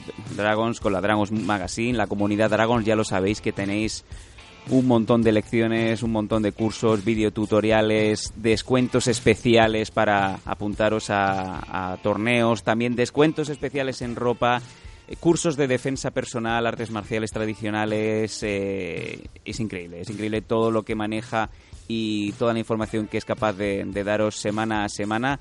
24 horas al día, 365 días al año, el señor Nacho Serapio, el sensei, que os trae absolutamente todo. Y ya lo sabéis que por apenas 10 euros al mes tenéis todos los contenidos a vuestra disposición. Así que ya lo sabéis, si queréis estar al día de todos los deportes de contacto, todo lo que se mueve, Comunidad Dragons y la Dragons Magazine, además la revista, la tenéis en formato digital y en formato romántico, que es el que me gusta a mí, el que tiene las hojitas para, para ojear. Dragons,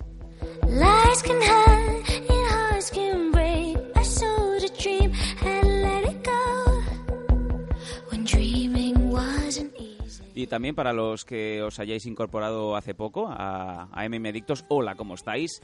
Os damos las eh, redes sociales, las vías de contacto en Twitter, twitter.com barra mmadictos, en Facebook también, os podéis eh, suscribir, os podéis eh, apuntar, facebook.com barra mmadictos, nuestro correo, por si queréis mandar más cositas, sugerencias, por favor, webs porno, ¿no? Que Nathan no, no va a sacar el rabete, sobre todo si su padre, Si usando pagan- la, la O sea, si, si- o, o sea, si pagan, si te pagan- pasas al si porno. pagan para poner programas, sí, si no, no, Oh. eso está muy claro. Oh, ojo, ojo, eh, pues bueno. No, no, gilipollas no soy, Sam. O sea, después de nueve años gilipollas no soy. Bueno, eh, eh, mmadictos.gmail.com es eh, la dirección de email para que nos enviéis todo lo que queráis y a más, a más. Además, tenéis más MM Adictos, tenéis más programa, tenéis una tercera hora que se emite durante la semana en donde tenemos una actualización a partir del segundo o tercer día de, de MM para que estéis constantemente con la información en tiempo real y también dándole un poco de, de información extra a programas como por ejemplo el que está disputando ahora mismo Juan Francisco Espino, El Guapo, ya no es el Trota en el Ultimate Fighter, novedades y noticias sobre MMA Nacional y otras muchas... eh, interesantes noticias que se generan en el programa especial que os damos desde Patreon en eh, patreon.com barra mmadictos. Ya sabéis que desde 5 dólares, menos de 5 euros, tenéis todos los programas con toda la biblioteca, los blogs especiales, en donde, por ejemplo, eh, cuando acudimos a alguna FL, pues se hacen los programas especiales tipo Embedded, en donde os enseñamos eh, lo que no se suele ver delante de las cámaras, el Fight Selection, que normalmente este crack que tengo aquí al lado, que es Nathan, nos prepara para vosotros, esos combates que son difíciles de conseguir, se revisionan o se, se emiten con eh, la locución, con el play-by-play de, de Nathan y el que le suscribe y muchas cosas más.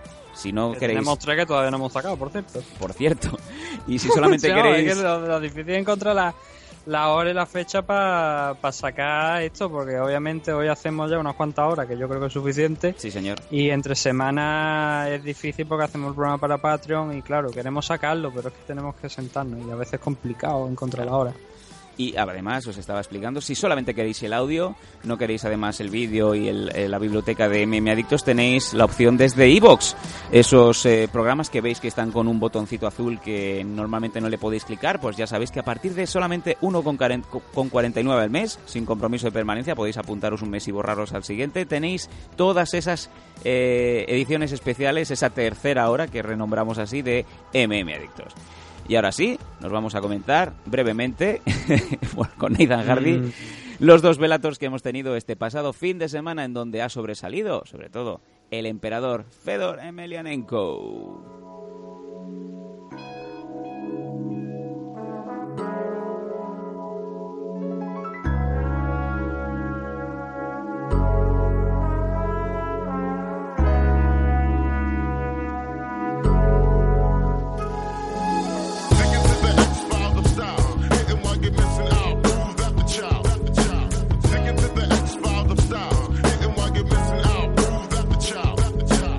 Es que hemos tenido Velator por partida doble, Nathan. Un, eh, bueno, en, en una decisión favorable para los aficionados, pero un poco pues contraproducente, según se, vi- se mire.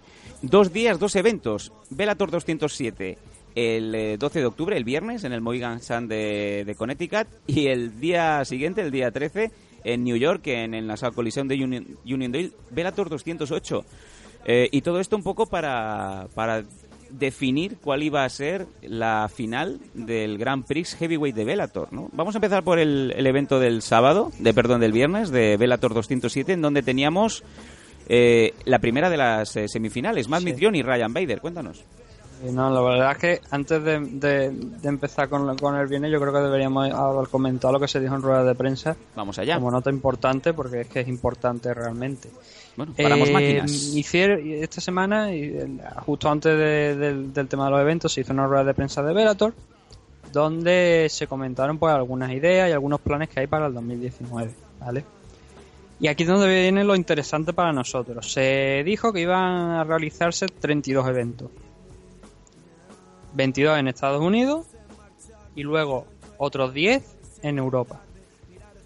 Estos 10 en Europa incluyen algunos, por lo visto, algunos eventos un poquito más regionales en el Reino Unido, pero entre esos eventos tenemos la idea, porque esto es, ellos tienen la idea de hacer 32 eh, eventos, lo que no significa que luego lo vayan a poder hacer todo, pero sí que la idea es traer en 2019 un evento de Velator en condiciones, no un Road to Velator organizado por una empresa española, sino un Velator, un evento de Velator a Barcelona. Wow. Sí, wow, o sea, esto me parece el nota de, de la E3 aquí de, de- nunca lo- nunca has visto el vídeo de, un- de, de una rueda de prensa de Konami en la E3, un tío que había que, No. que es japonés eh, eh, intentando provocar, o sea, intentando provocar la reacción del público de manera exagerada, pues ese wow ha sonado igual que cuando lo dijo él. El caso, eh, después te lo voy a pasar el vídeo porque es que eso es digno de ver la rueda de prensa de Konami de aquel año. El tema es que mm, el primero que se ha, se ha apuntado es Juan Archuleta. de- obviamente, con, con el tema de lo de España y tal y cual, pues quiere venir a pelear a, a Barcelona.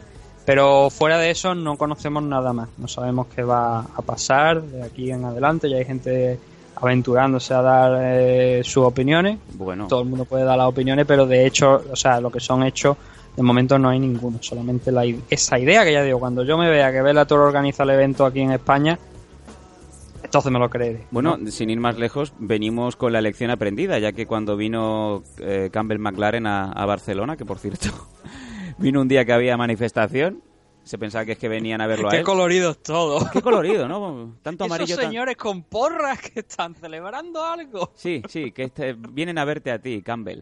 Se pensaba que es que había mucho revuelo por lo que lo que quería hacer, ¿no? Y, y nos anunció a primeros de a primeros de año, no, qué coño, antes, esto est- estamos hablando de hace un año, que Sí, sí. para marzo de 2018 íbamos a tener un combate Américas en Barcelona, que por eso se estaban filmando tantos luchadores nacionales. Luego se pospuso de manera, bueno, en- en- Indefinida. indefinida, pintaba, según habíamos tenido varias fuentes que para este mes, curioso que para octubre íbamos a tener el, el Combate Américas Barcelona. Y, Sí, sí, se dijo, ¿verdad? y, y de momento lo único que ha pasado por, por la península es el, el huracán Leslie, ¿no? O sea, no hay más. El huracán Leslie Nielsen. Eh, sí, no. eh, por cierto, allí Combate América realizó evento, ¿no? Iba a estar Gollito en el main event y no porque su rival, que era John Castañeda, no pudo pelear, con lo cual Gollito otra vez no tiene combate en Combate América, ¿no? Y John Castañeda, pues tampoco. Por El cierto, 26 de octubre pelea Enrique, eso sí En- que en tiempo- en Guadalajara, mm, México, no Guadalajara, España. En tiempo real, Nathan, eh, me- bueno, ha escrito un tuit Mauro Ranalo, ya sabéis que posiblemente es el mejor, eh, eh, el mejor locutor que ha existido nunca, el, posiblemente el hombre que mejores y más intensos combates ha narrado, en donde abre, abre un tuit en donde dice, apreciados promotores de MMA, eh, he, bueno, he locutado algunos de los momentos más memor- memorables en este deporte. Me encantaría continuar haciéndolo en 2019. Contactar a mi manager, Frank Shanrock, si estáis interesados en mis servicios, ¿no? Su manager es Fran Sanro. Sí, ¿no lo sabías? Por No, cierto, el no. hermano de Frank Shanrock se suicidó hace dos días y le ha, le ha dado, le ha dado fuerte, le ha dado fuerte a Mauro Ranalo, sí, sí, que, que ha dicho que lo deja. sí, sí, no, sobre todo a Mauro. Mauro Ranalo, que ya sabéis que tiene un problema real de bipolaridad. Todo el mundo dice yo soy bipolar, una mierda. Mi- mm, La bipolaridad no es, no es ahora estoy enfadado porque no me he quedado sin Coca-Cola cero. Le he mandado un mensaje y me acaba de contestar por línea interna. eh, le he dicho Broadcast Forever y dice muchas gracias, ese es mi objetivo. O sea que pinta como que se le acaba de cumplir el contrato y no le han renovado. Porque está pidiendo mm, interés de promotores en, en sentar a Mauro Ranalo en sus mesas. Hombre, yo te puedo decir que si no han renovado a, Manu- a Mauro Ronaldo es porque... O sea, yo tengo mi duda de que no lo hayan querido renovar. A mí me parece, me suena más que, que el hombre ha dicho yo me quiero ir de aquí. ¿Sí? Eh, Hombre, a ver, yo, yo no sé, pero si te están ofreciendo una segura, salvo que te paguen una basura, yo no creo que WWE deje ir tan alegremente a un tipo excelente que conoce tanto, no solamente de MMA, sino también de Pro Wrestling. La agenda de Ranalo Pues, es muy completísima. Hace, hace, o sea, locuta WWE, uno de los programas que tiene, locuta para Showtime y aparte también eh, ha estado en otras empresas. Cuando también hay oportunidad de hacer empresas eh, asiáticas, norm- normalmente también o históricamente han llamado a Ranalo, ¿no? Mm, sí, bueno, esta, esta era el comentario también de Strikeforce. También, sí señor. Y lo que pasa, bueno, yo creo que la catapulta para enviar a Dylan Danis a, a Marte eh, hay sitio para John Anik, desde el respeto al, Oh. al trabajo que hace John Anik, pero si no quiere dejar esa silla libre en, en el caso de que Mauro Ranalo eh, pueda acabar las filas de UFC, a lo mejor tendríamos que enviar en catapulta también a John Anik a Marte. Le voy a, le voy a pasar el, el email del manager de, de Mauro Ranalo a Fran Montiel y que le pregunte cuánto vale. Para sentarlo, para los pinchazos en inglés. 3.000. 3.000 pavos. Ese, ese es un basura.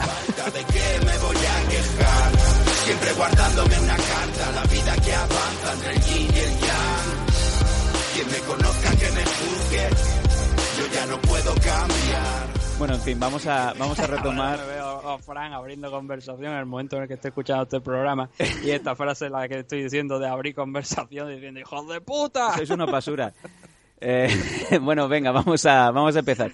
Rueda de prensa, Barcelona 2019. Vamos a ver, nos tomamos la noticia con, de esa UFC manera. Bilbao no UFC Bilbao UFC Bernabéu Ojo, que cada vez que se monta un evento de artes marciales o de boxeo en, en el norte, se peta, ¿eh? La velada del millón, no te digo más. Sí no pero a ver, lo de UFC Bilbao y lo de UFC Bernabéu Ah, bueno. porque alguna vez había dicho de no vamos a montar un evento en, No, no, Bernabéu sí. Mira, en Bilbao me viene el- Pero me viene el o sea, espécimen. en ese momento Yo me imagino el espécimen yendo a, a las oficinas del Bernabéu y llamando a la puerta de, de Florentino Pérez y diciéndole que voy a montar UFC Bernabéu y dicen, a mí no me jodáis el césped.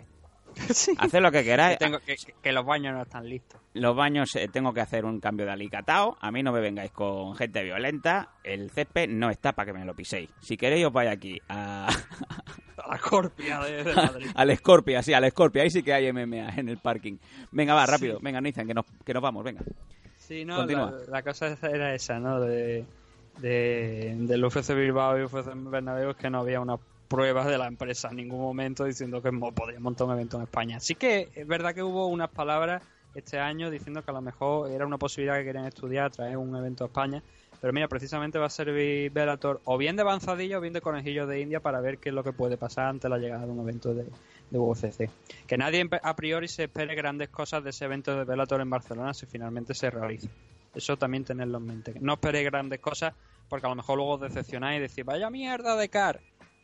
No esperéis grandes cosas y os encontraréis algo bueno seguramente.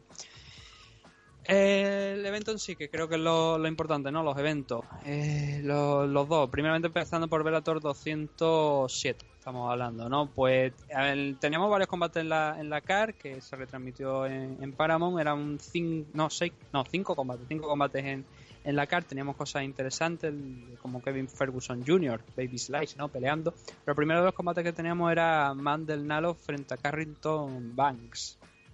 Este tiene que ser familia de Carton.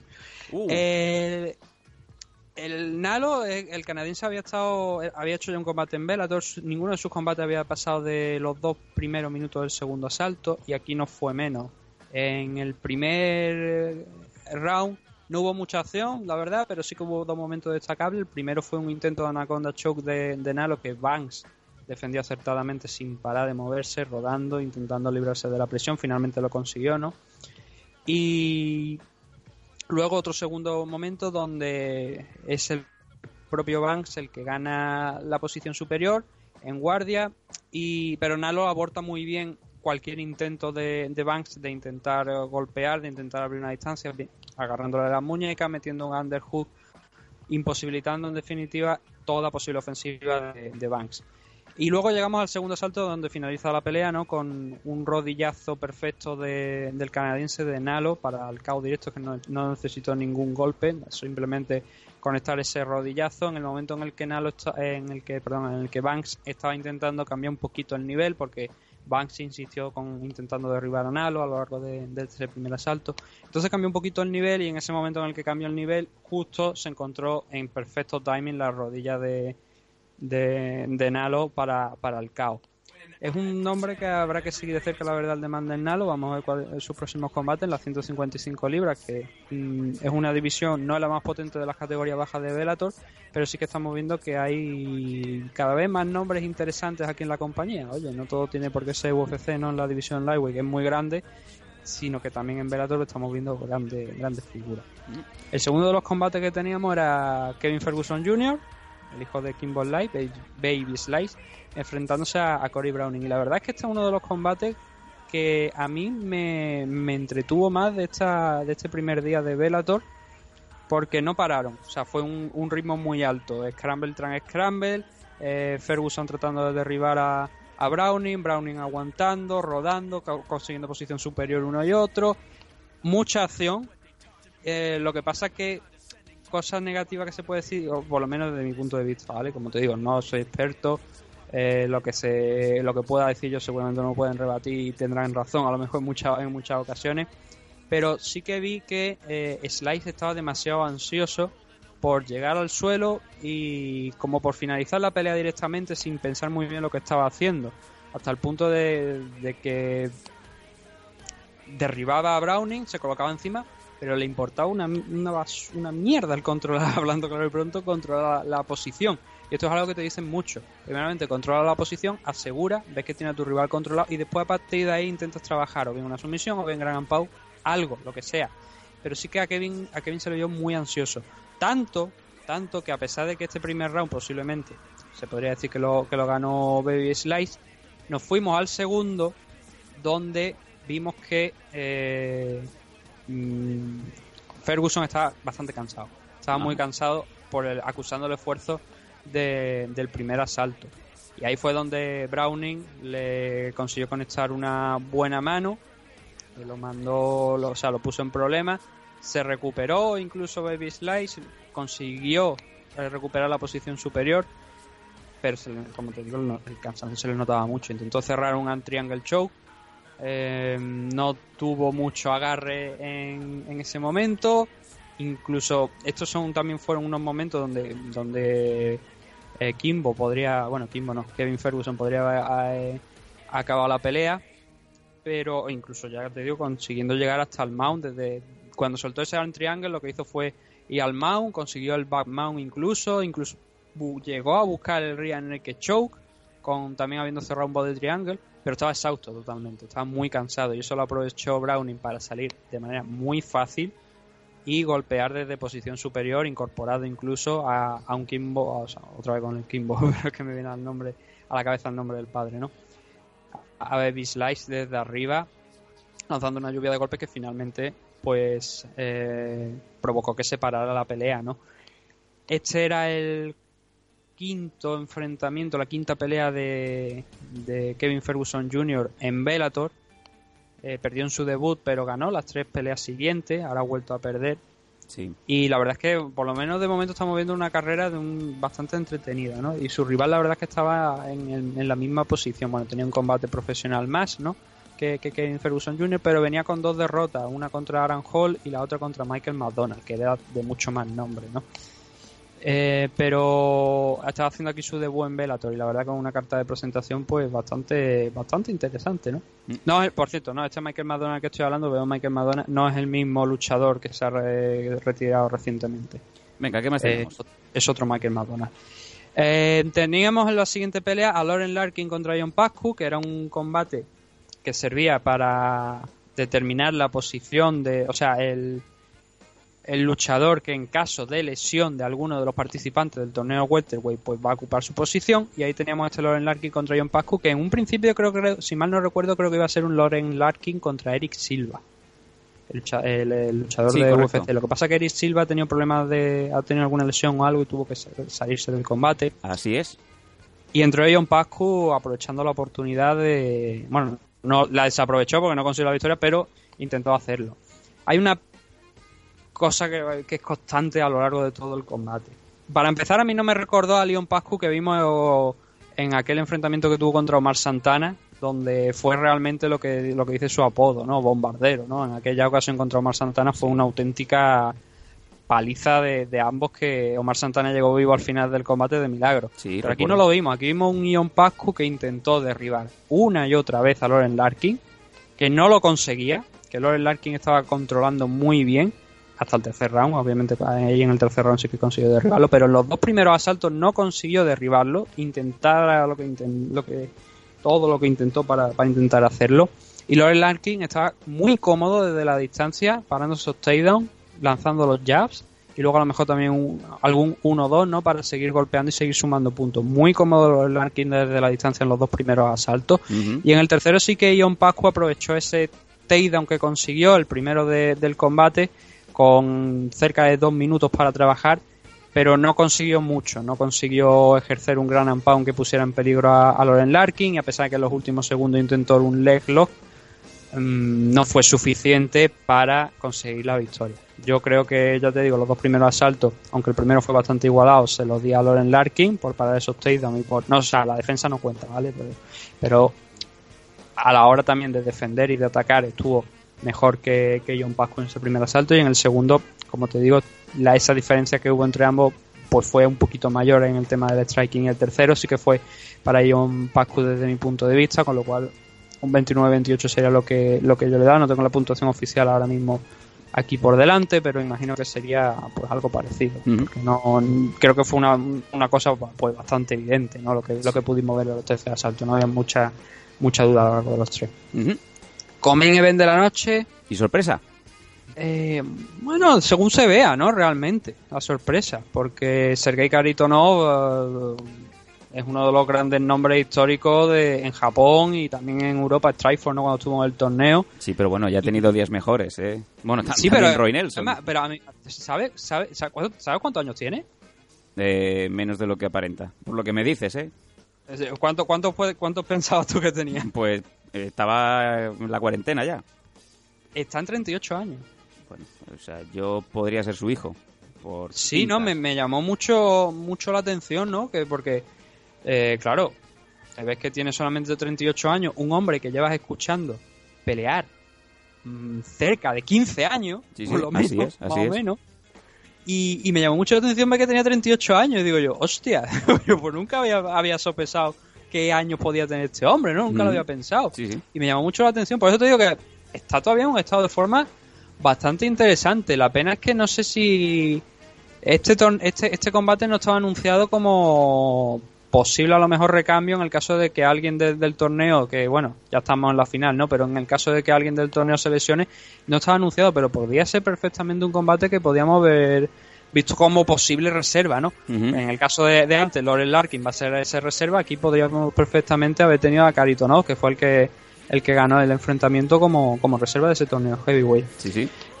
Eh, fue un buen combate, fue un combate interesante, ¿no? Donde, algo, donde ambos salieron a arrancarse la cabeza mutuamente. Caritonov quizá con un poquito de más técnica, ¿no? Roy Nelson un poco más em, lanzando los golpes más abiertos, intentando noquear.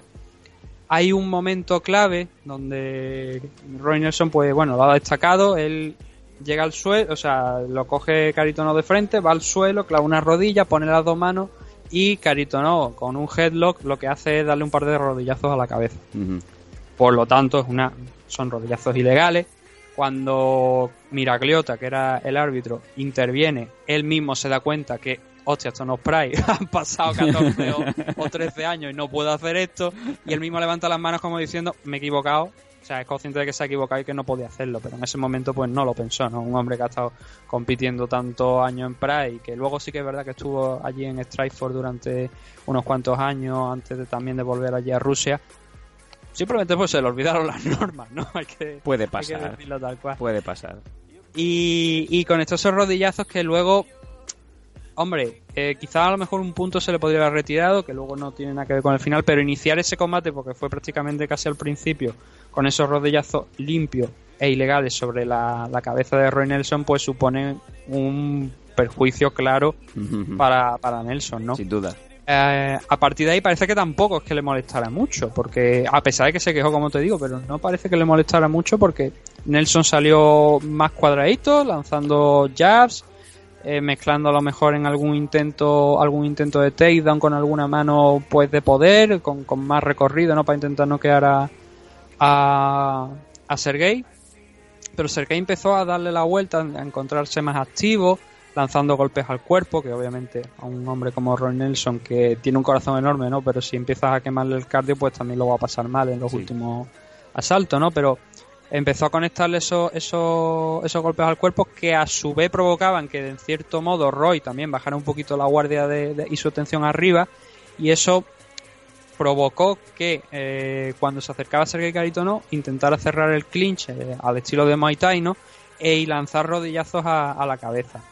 La finalización de hecho se, se produce con esto. Tan al lanza unos cuantos rodillazos a la cabeza y unos cuantos uppercuts, que fue lo que marcaron realmente, lo que hicieron daño a Roy Nelson, volvió a cerrar ese clinch en posición de Muay Thai, el típico clinch de Muay Thai, y, la, y lanzó unos cuantos rodillazos que eh, cuando Roy consiguió eh, librarse del clinch, las respuestas fueron uppercuts con la derecha, más potentes todavía, que provocaron que eh, Nelson cayera de boca sobre, sobre el suelo. Y no es algo muy común en ¿No? el caso de Roy Nelson. No, no, no, Sí que así lo han te finalizado algunas veces, pero es muy difícil de finalizar. Es como, eh, tiene la cabeza muy dura, es Sí, prácticamente granito, ¿no?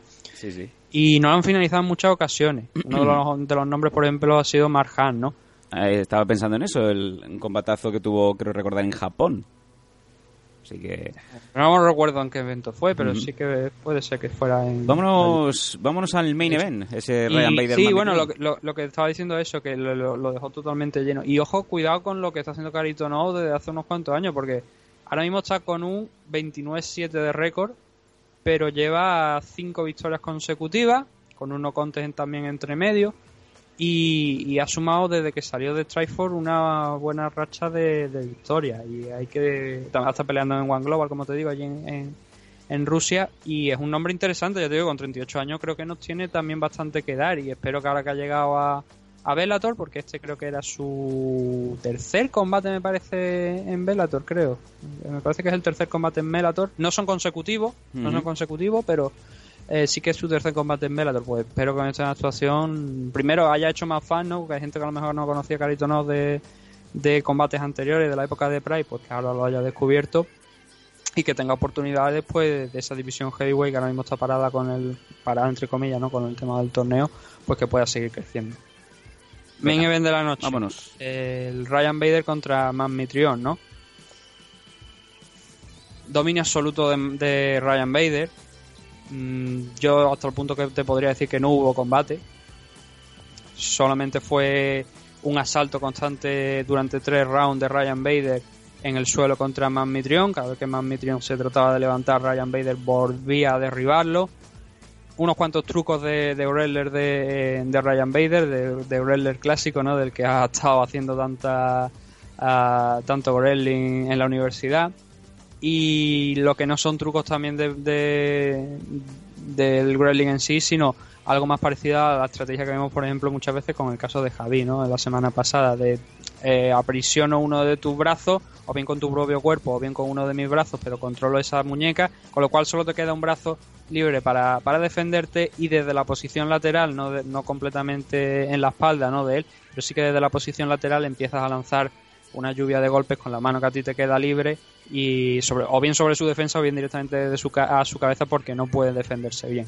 Eso fue un recurso que utilizó mucho Ryan Bader a lo largo de los tres asaltos y como te digo que fue el análisis podría ser más desde el punto de vista técnico que realmente de lo que vimos anoche porque fue bueno anoche el, el porque fue un dominio absoluto de, de Ryan Bader sobre Man Mitrion prueba de ello es eh, los jueces que yo considero que incluso dos de ellos fueron un poquito benévolos ¿no? con, con la decisión porque dieron un 2-30-25 y un 30-24. Yo soy más de, del 30-24 realmente que, que del 30-25 porque fue constante los tres asaltos el dominio completo de Ryan Bader. El mejor Ryan Bader yo creo que hayamos visto nunca ante un tipo como Man Mitrion que Sí, sí. tiene su experiencia, sí, ganó a Fedor de la manera en la que ganó, ¿no? Tanto que ganó como también podía haber quedado noqueado en ese, en ese lance que Mm. tuvo. Pero, Pero- bueno, Matt tiene ese factor imprevisible, que tiene muy buenas manos y sobre todo una mandíbula que le, le hace prácticamente indestructible. Eh, ese es el Sí. punto fuerte que siempre ha tenido Mitrión, básicamente. Sí.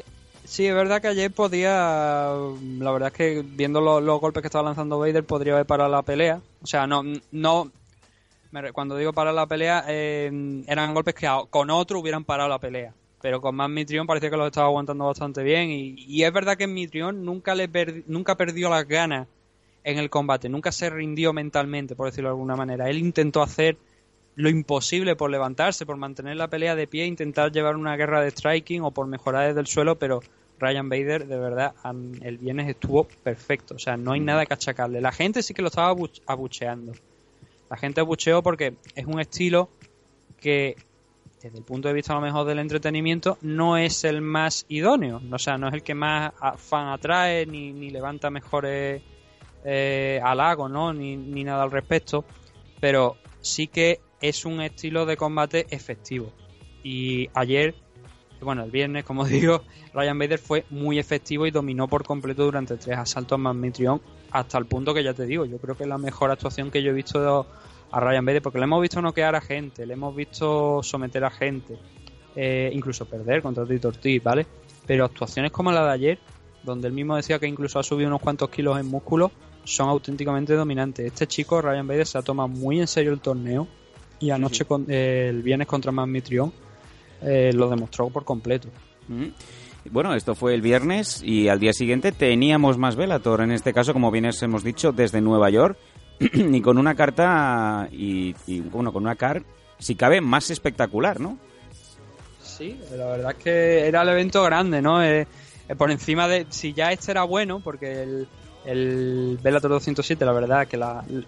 estamos hablando de la main card, ¿no? Ha- Hay algunas cosas y algunas notas que se podrían comentar de la, prelima- eh, de la card preliminar que no vamos a comentar, pero que también son aspectos que son interesantes. Y, pero sí que ver- realmente la car buena y que nos habían estado vendiendo por encima de la de Ryan Bader contra Mitrión, quizás porque tenía ahí a uno de los grandes ilustres de las MMA, era la del Bellator 208, que tenía en el main event a Charles Sonnen contra Fedor Emelianenko, ¿no? Vamos a, vamos a esa main. Sí, eh, teníamos en el primer combate a Henry Corrales contra Andy Main, que Andy Main fue eh, King of Pancrase, campeón de, Ujú. de Pancrase en la categoría Featherweight, que era donde se celebraba el eh, en la categoría en la que se disputaba este combate. Y Henry Corrales, la verdad es que viene fuerte, viene, viene sumando buenas actuaciones desde hace cuatro combates, que ahora mismo se sitúa en una victoria en cuatro combates consecutivos eh, venciendo después de haber sumado tres derrotas consecutivas, pero contra grandes nombres de, de, de Bellator como son Daniel Straub, Manuel Sánchez y Patricio Freire. Y la verdad es que estuvo bastante bien ayer Henry Corrales.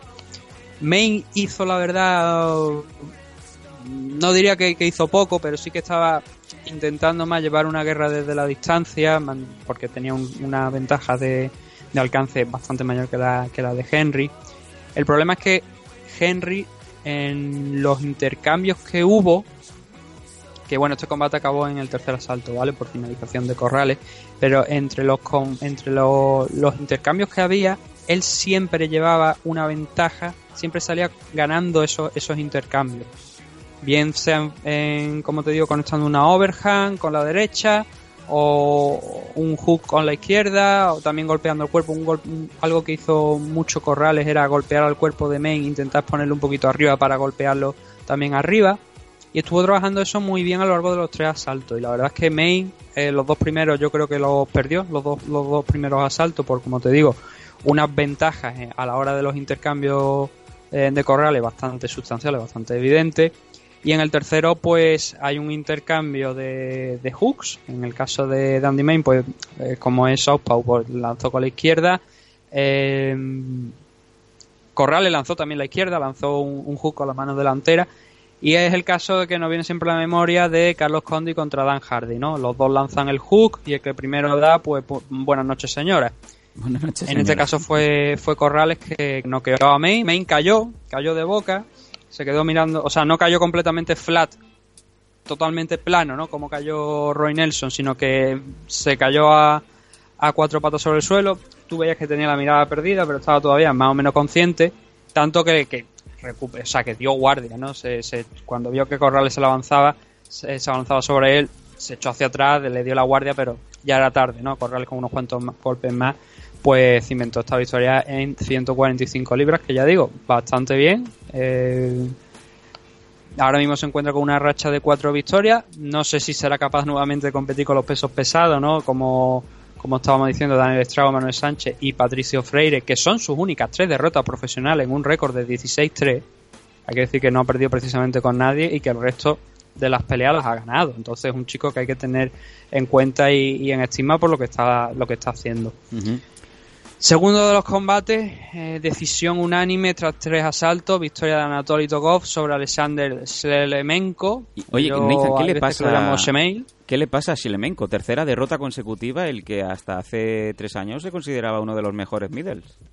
Eh, no le presté atención a los comentarios realmente de que hacían durante la retransmisión, pero he leído que en algún punto de la retransmisión dijo que en Bill John McCarthy que Slemenko era quizás más importante que Fedor. Y yo digo, hostia puta, ¿cómo puede ser Slemenko más, más importante que Fedor? Igual Bueno, es por el espérate, récord. Igual eh, mucha gente que, que tiene en cuenta el récord, que ahora mismo son de 57-12 para el ruso. Son muchos combates, son 69 enfrentamientos. ¿no? Shimelenko, Shimelenko, bueno, Shilemenko ha tenido guerras antológicas, yo os diría como pequeño aporte de, de Trivial. En 2010 comentó que su pelea más dura en toda su carrera fue contra José Pelé Landi. O sea, eh, yo eh, en todos los AFLs que he ido a, locutar, los fines de semana de AFL, mi momento favorito es cuando me siento en la habitación del hotel con... es que no puedo decirlo. Con, con Tulio Payares eh, eh, y él, con obviamente con la, con la bata abierta, hablándonos de Joder, las, eh, las, burras- Buffer. la- las burradas que hacía José Pelé en, en Brasil. Cuando era la época del chute boxe y de, y de todo aquello, ¿no? De pon la boca en el bordillo que vamos a hacer una cosa, ¿no? Pues dice que su pelea más dura fue un rematch en 2010 contra José Pelé, en donde a mediados de la pelea se había dado cuenta, o sea, después del primer round se había dado cuenta este señor Shirmelenko que llevaba las dos manos rotas, pero que continuó y acabó la pelea. Pelea que, por cierto, ganó José Pelé en decisión. Eso es un tío. Mm. Eso es un tío, Nathan. Sí, no, de hecho, lo- los dos enfrentamientos que, que ha tenido con él acabaron por decisión a favor de, de José Pelé, ¿no? Entonces, mm, eh, Selemenko ha estado en peleas muy duras. Y ahora la gente estará Y, y pensando... algunas peleas, incluso más que duras, podríamos eh, añadir estúpidas, porque Sí. el enfrentamiento que tuvo contra Tito Ortiz hace unos cuantos años, ¿qué necesidad tenía un hombre como él, que estaba dominando la división middleweight sin ningún problema, de subir a enfrentarse a, a Tito Ortiz? En la categoría de 2014, heavyweight? 2014, cierto. Sí, y yo creo que a partir de ahí solamente tenía una derrota hasta ese momento en Bellator, que fue contra Héctor Lombard. Sí, también señor. es un histórico de Bellator, sobre todo porque ahí, en la época de los buenos esteroides, ¿no? Pues nadie controlaba lo que podía pasar ahí eh, en tema de antidopaje, ¿no? No estoy, bueno, sí que coño, Héctor Lombard ha tenido problemas, ¿no? ya está, yo creo que eso es Y evidente. Melvin Manhoef y todos. Sí, entonces teníamos ahí a, ese- a partir de ese entonces ha seguido ganando, porque se volvió allí a, a Rusia, también alternaba Bellator con Rusia, y ha seguido ganando, pero tuvo esa derrota contra Tito Ortiz, también contra Brandon Halsey en el segundo, en, allí en, en Bellator, en que perdió el título, que era un combate, claro, cuando te ves a Brandon Halsey eh, derrotando a Selemenko, dices, ¿qué puñetas ha pasado aquí, no? Sobre todo porque eh, luego venció a Kendall Group, pero bueno, que, que, ¿quién no venció a Kendall Group en, 2000 en 2015 cuando ya ha hecho su carrera, ¿no? Pero luego perdió contra Rafael Carballo, que era lo lógico, ¿no? gente Sí, sí, sí. fue importante, o sea, gente realmente importante. Y nadie se esperaba esa derrota de Brandon Hals, eh, esa victoria de Brandon Halsey sobre, sobre Slemenko, pero luego ya te digo, mm, ha ido combatiendo allí en Rusia, derrotó a, a Brandon Halsey precisamente en un rematch allí en, en Rusia. Pero luego a- a las derrotas que ha tenido, la verdad es que Jagan Musashi aquí en Bellator, pues tú sabes, ¿no? Es, es- es Musashi a fin de cuentas, viene también de matar a, a Rory McDonald, ¿no? Sí, sí, sí. Bruno Silva también podríamos considerarlo un luchador pues bastante interesante. No quizá top, top mundial, pero sí que un luchador interesante. Y la de ayer contra Anatoly Tokov, pues A ver, Slemenko, el problema que yo le vi anoche, eh, que por cierto, Bruno Silva va a pelear en. Es el, es el rival de, de Arten Frollo, que es el campeón middleweight, que lo comentamos a mitad de semana, que no solo pues va a haber eh, retrasado su title shot, ¿no? Porque va a pelear Bruno Silva contra, contra Arten Frollo. Pero el combate de ayer, el combate de, sí, de ayer, este sí es de ayer, el de Slemenko contra, contra Tokov. Tokov estuvo controlándolo muy bien a lo largo de los tres asaltos a, a Slemenko en, grappling, controlando contra la jaula en el clinch, luego intentando derribarlo, consiguiendo el body lock y levantando a pulso para ah, tirando de él, pues llevarlo al suelo. No mantuvo realmente Tokov el, a, a Slemenko en el suelo lo necesario para demostrar un dominio o para poder trabajar, pero sí que iba sumando puntos, iba sumando puntos bastante evidentes y eso fue una constante de Tokov a lo largo de los tres asaltos. Entonces, Slemenko llegó al tercero bastante cansado ya, en parte porque muchos de los golpes que estaba lanzando o bien era lo que conocemos como spinning shit, es decir, eh, spinning back kick, spinning back elbow, back fist y mierda similar, Todo y que lanzando golpes muy abiertos pero con mucha potencia. Entonces, si uno de esos golpes te da, te pueden noquear. Y en el caso de, de que sea Slemenko, pues ya hemos visto que tiene mucha potencia de KO. Ujú. ¿Qué pasa? Que si esos golpes no da, empiezas a cansarte. Eh, y ahí eso fue lo que aprovechó Tocó para a lo largo de los tres asaltos y sumando puntos, controlar la pelea, que no hubiera sobresalto ninguno y finalmente conseguir la victoria. Yo creo que no, no, no tengo la decisión oficial, pero sí que en mis puntuaciones es un 30-27 a favor de, de, de Tokov. Y una gran victoria, ya te digo. Slemenko ahí tiene que plantearse algunas cositas de, de cómo está peleando. Y Tokov, con solamente 28 años, la verdad es que es interesante, ¿no? Tiene ya 20, no, 30 peleas profesionales. Ha llegado aquí con fuerza a Bellator, eh, venciendo la- sus tres primeras peleas. Lo vimos vencer también a AJ Matthews allí en Rising, ¿no? Y, y está bien, está fuerte, está es una, una adquisición interesante para la categoría middleweight y ha puesto en alerta, yo creo, después de esta victoria ante un ex campeón a mucha gente, ¿no? Y ahí es donde tenemos que ver a ver si vemos después de, de la victoria de, de Musashi un enfrentamiento entre Tokov y Musashi por el título. Ujú. Venga, vamos a seguir subiendo. Ya te he mandado un mensajito por línea interna para que lo para que ya Sí, no, que vayas que tenemos que los próximos combates, sobre todo el siguiente, son, Sí, son rápidos. Bueno, quita- quitando el, el Event, lo- los otros dos son bastante cortos, acabaron en el primer round. Pues Y ahí tenemos a Che Congo haciendo la faena. Sí, a Chase Congo sin pegar rodillazos ¿eh? en, los, en los huevos. Eso Oh, es- low blow. Eso es eh, noticia, es titular, ¿no? Chase Congo vence sin dar rodillazos en los huevos. Pues teníamos a, a Chase Congo noqueando a Timothy Johnson en el suelo.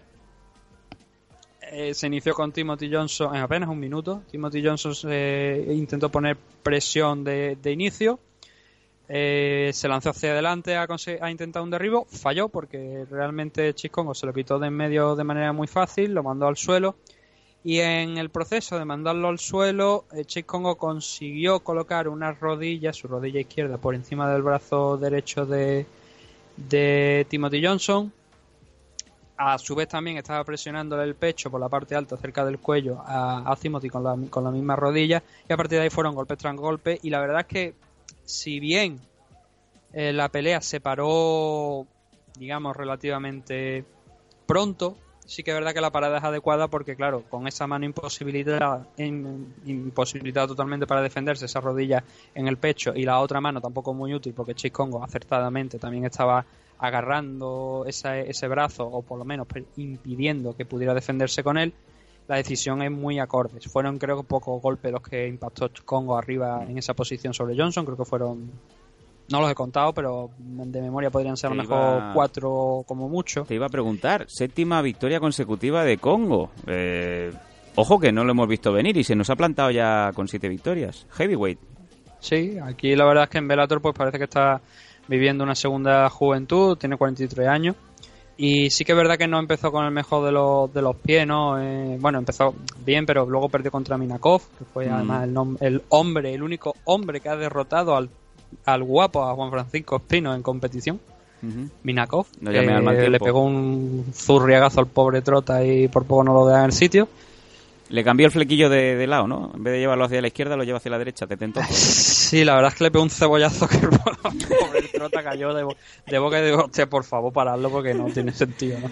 Eh, no, Minakov es un auténtico Sí, sí. asesino. Damos o sea, fe, en el damos fe. sentido de que tiene unas manos potentes. Y, lo está demostrando en Final Global, que parece que no cierra, ¿no? Después de todo lo que habíamos dicho de que tenía problemas de liquidez por el, por el mandar a prisión a determinadas personas, Sí, sí. pues sigue ahí la compañía y Minakov sigue ahí potente, ¿no? Venga, sigue. Y entonces, como te digo, Chase Congo la verdad es que ha sumado victoria tras victoria, son siete ahora mismo, contra rivales pues un poco dispares, ¿no? De- consiguió derrotar a Alexander Volkov, que ahora mismo lo vemos que, bueno, lo, casi lo asesina de Louis, ¿no? En el último asalto, pero que tiene un grandísimo nivel y ha estado muy cerca de la posición de, de ser contender, de retar por el título. De hecho, bueno, si, no, si se llega a lesionar mí o Theo Cormier, hay que recordar que en aquel evento de UFC de, de de julio habría estado peleando Volkov por el título. Sí, correcto. Por lo cual habla muy bien también de Chase Congo, ¿no?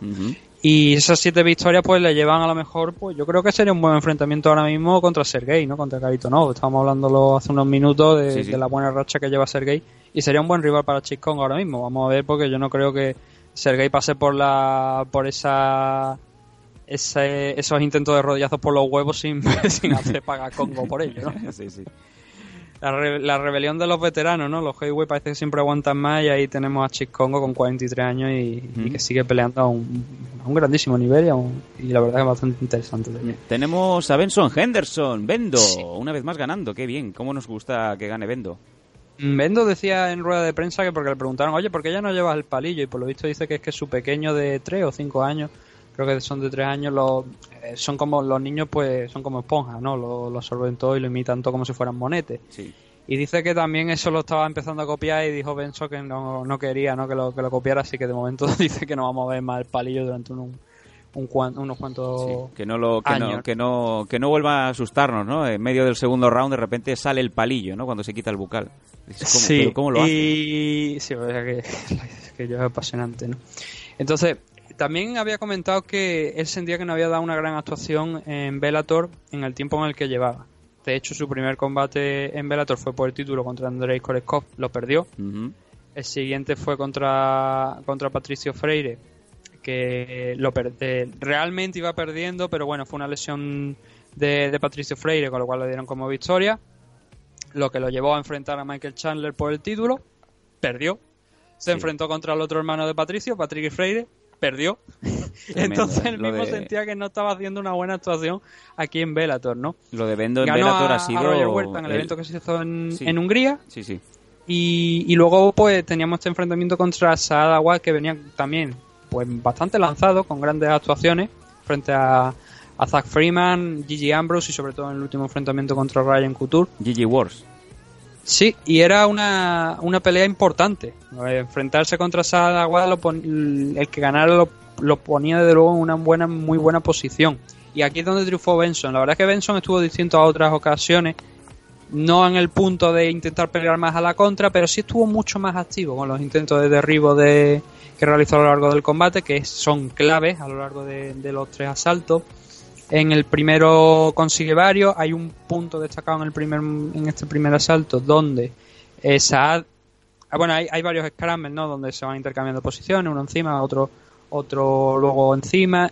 Hay un momento donde Bendo está con la espalda ganada, está trabajando para ver si puede cerrar un rear naked choke y ahí y advertimos, se puede ver, que luego se lo, lo pasan en, en- en la repetición, que Bendo está agarrando los guantes, pero está agarrando los guantes por dentro.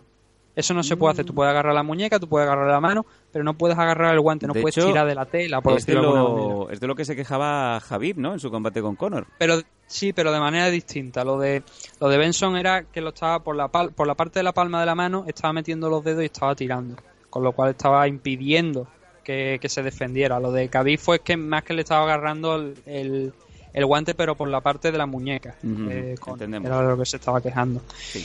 Entonces, eh, hay un momento donde incluso Saad consigue un dash, eh, un dash choke. No lo puede cerrar bien, Benson escapa, ¿no? Y, y consigue la posición superior, gran and pound, gana la espalda otra vez nuevamente. Entonces, ese primer asalto se le puede dar a Bendo porque estuvo más activo, estuvo también ganando la guerra del grappling. El segundo eh, fue más de lo mismo. Benson con mucho esfuerzo consiguiendo derribar a, a Saad, que empezaba, estaba la verdad bastante frustrado porque incluso hasta en, el, en- el inicio del segundo salto retó a Bendo a ser más activo, a intentar lanzar más golpes, que no fueran solamente patadas marcando la distancia, sino que, que tuviera algo más de ofensiva, ¿no? No le funcionó porque, lo- ya te digo, a lo derribaron nuevamente. Intentó un triangle, un triangle choke eh, Benson, pero no pudo saltar al lado contrario, donde normalmente haces la presión, ¿no? Eh, intentas apretar un poco más porque estaba la jaula. Literalmente fue contra la jaula, no pudo saltar a ese lado porque estaba la jaula, con lo cual no fue un buen intento, pero por lo menos sí que le sirvió para llevarse ese- también ese segundo salto. Sí. Y en el tercero, eh, además de un, de, una, de un rodillazo ilegal de Sad que no se paró el combate ni, ni llegó a contar por. Bueno, no fue ilegal porque realmente no dio de lleno la cabeza, pero que no fue por unos milímetros realmente. Eh, Saad, pues, fue la, la estrategia fue parecida, ¿no? Pero en los últimos tres minutos sí que vimos que Saad tenía que eh, intentar algo. Porque tenía que parar esa pelea seguramente porque estaba perdiendo la- la- las puntuaciones de los jueces.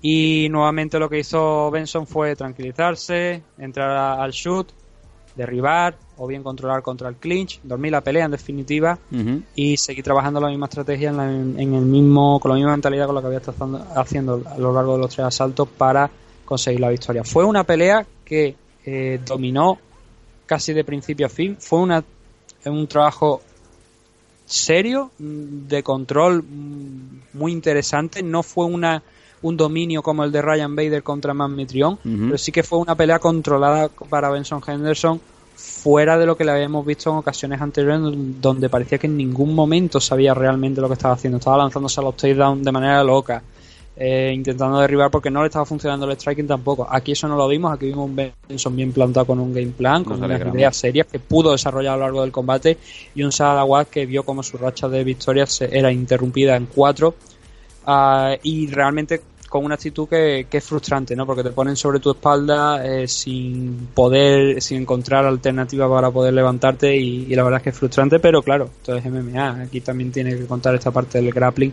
y ahí Benson se llevó la, la victoria claramente gracias a esos derribos. Venga, vámonos como se merece al main event, al combate estelar, al regreso del emperador.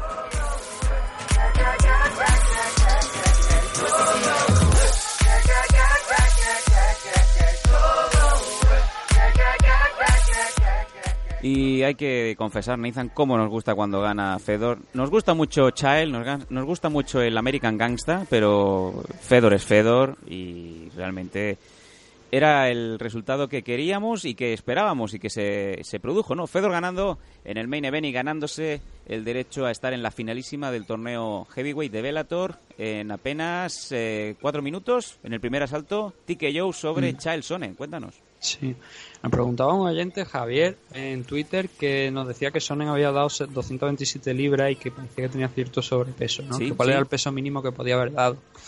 Hombre, peso mínimo, eh, tú intentas dar el máximo posible, sobre todo en la categoría heavyweight cuando te estás enfrentando a un, luchador que es heavyweight, que ha peleado toda su vida en heavyweight, ¿no? Eh, peso mínimo para la categoría, yo creo que mm, yo tengo entendido que no hay un peso mínimo realmente para la categoría, lo que hay realmente es un peso máximo. Pero sí. a partir de todo lo que sea 206 libras, 205, ¿no? Es el límite en los title shots en, en la categoría de la heavyweight. A partir de ahí ya se podríamos considerar un luchador heavyweight, ¿no? Entonces no hay un peso, realmente un, algo que digamos un peso mínimo, ¿no? Porque, hombre, obviamente si se presenta un 145 libras pelea contra un heavyweight, la comisión probablemente no acepte esa pelea, no la permita que se dé, o a lo mejor la ponen una, en un open weight, ¿no? Pero normalmente es que esa pelea no se dé, ¿no? No, hombre. Entonces, eh, sí que es verdad que Sonnen eh, ha realizado gran parte de su carrera en, 200 en 185 libras, algunos combates en 205, y pero la heavyweight sí que le queda un poquito lejos. Entonces, si tenías esa sensación, Javier, de sobrepeso, yo creo que era más que por eso, ¿no? Porque tenía que poner algunas libras extras de manera a no ser superado, ¿no? Aunque no fueran músculos, fueran grasa. Bueno, El combate en combate sí. en sí, vamos allá. Eh, tenemos a Fedor que se había pesado en, en calzoncillo, ¿no? El día anterior. Me encanta. Además, Uno un- una de las grandes, siendo una de las grandes imágenes del, del fin de semana. Y además eh, lleva es una cosa que llama mucho la atención. eh, hoy en día el 90% de los hombres usamos boxer. El señor Fedor continúa con el slip. Calvin Klein sí, pero slip. Muy grande. Y, y nada más. el combate podía haber durado pues casi 3 o 4 segundos, porque fue nada más nada más empezar, Sonnen agachó la cabecita, lanzó la, la mano izquierda hacia adelante, intentó entrar y Fedor se lo encontró con un de, de frente, le, le soltó un, un un hook con la derecha, seguido otro con la izquierda, que fue prácticamente algo similar al golpe cuando, que le que puso la cabeza en Murcia a Brett Rogers. Y lo que pasa es que necesitó ese, ese golpe extra no con la izquierda y lo mandó a la lona. O sea, Child en ese momento con esos dos golpes cayó de culo y dijo, hostia, la que me ha dado. Y lo que pasa es que aguantó, consiguió, consiguió recuperar. Más que recuperarse, es que Fedor no quería ir con él al suelo. Vio que obviamente le había hecho daño y prefería mantener la pelea eh, de pie. A partir de ahí, Child eh, intenta derribarlo de todas las maneras posibles. eh, pero el problema que se encontraba es que cada vez que Fedor, o sea, cada vez que intentaba el takedown, Fedor se lo sacaba de encima como si fuera un saco de patata. O sea, Sí. intentaba lavar a Child o bien tirarse a, a la cintura o, o a la pierna para agarrar algo desde lo que poder trabajar algún tipo de takedown o acercarlo por lo menos contra la jaula y presionarle. Y Fedor es que se lo quitaba a pura fuerza, lo echaba para un lado y decía, venga, no, otra vez empezar desde cero, ¿no?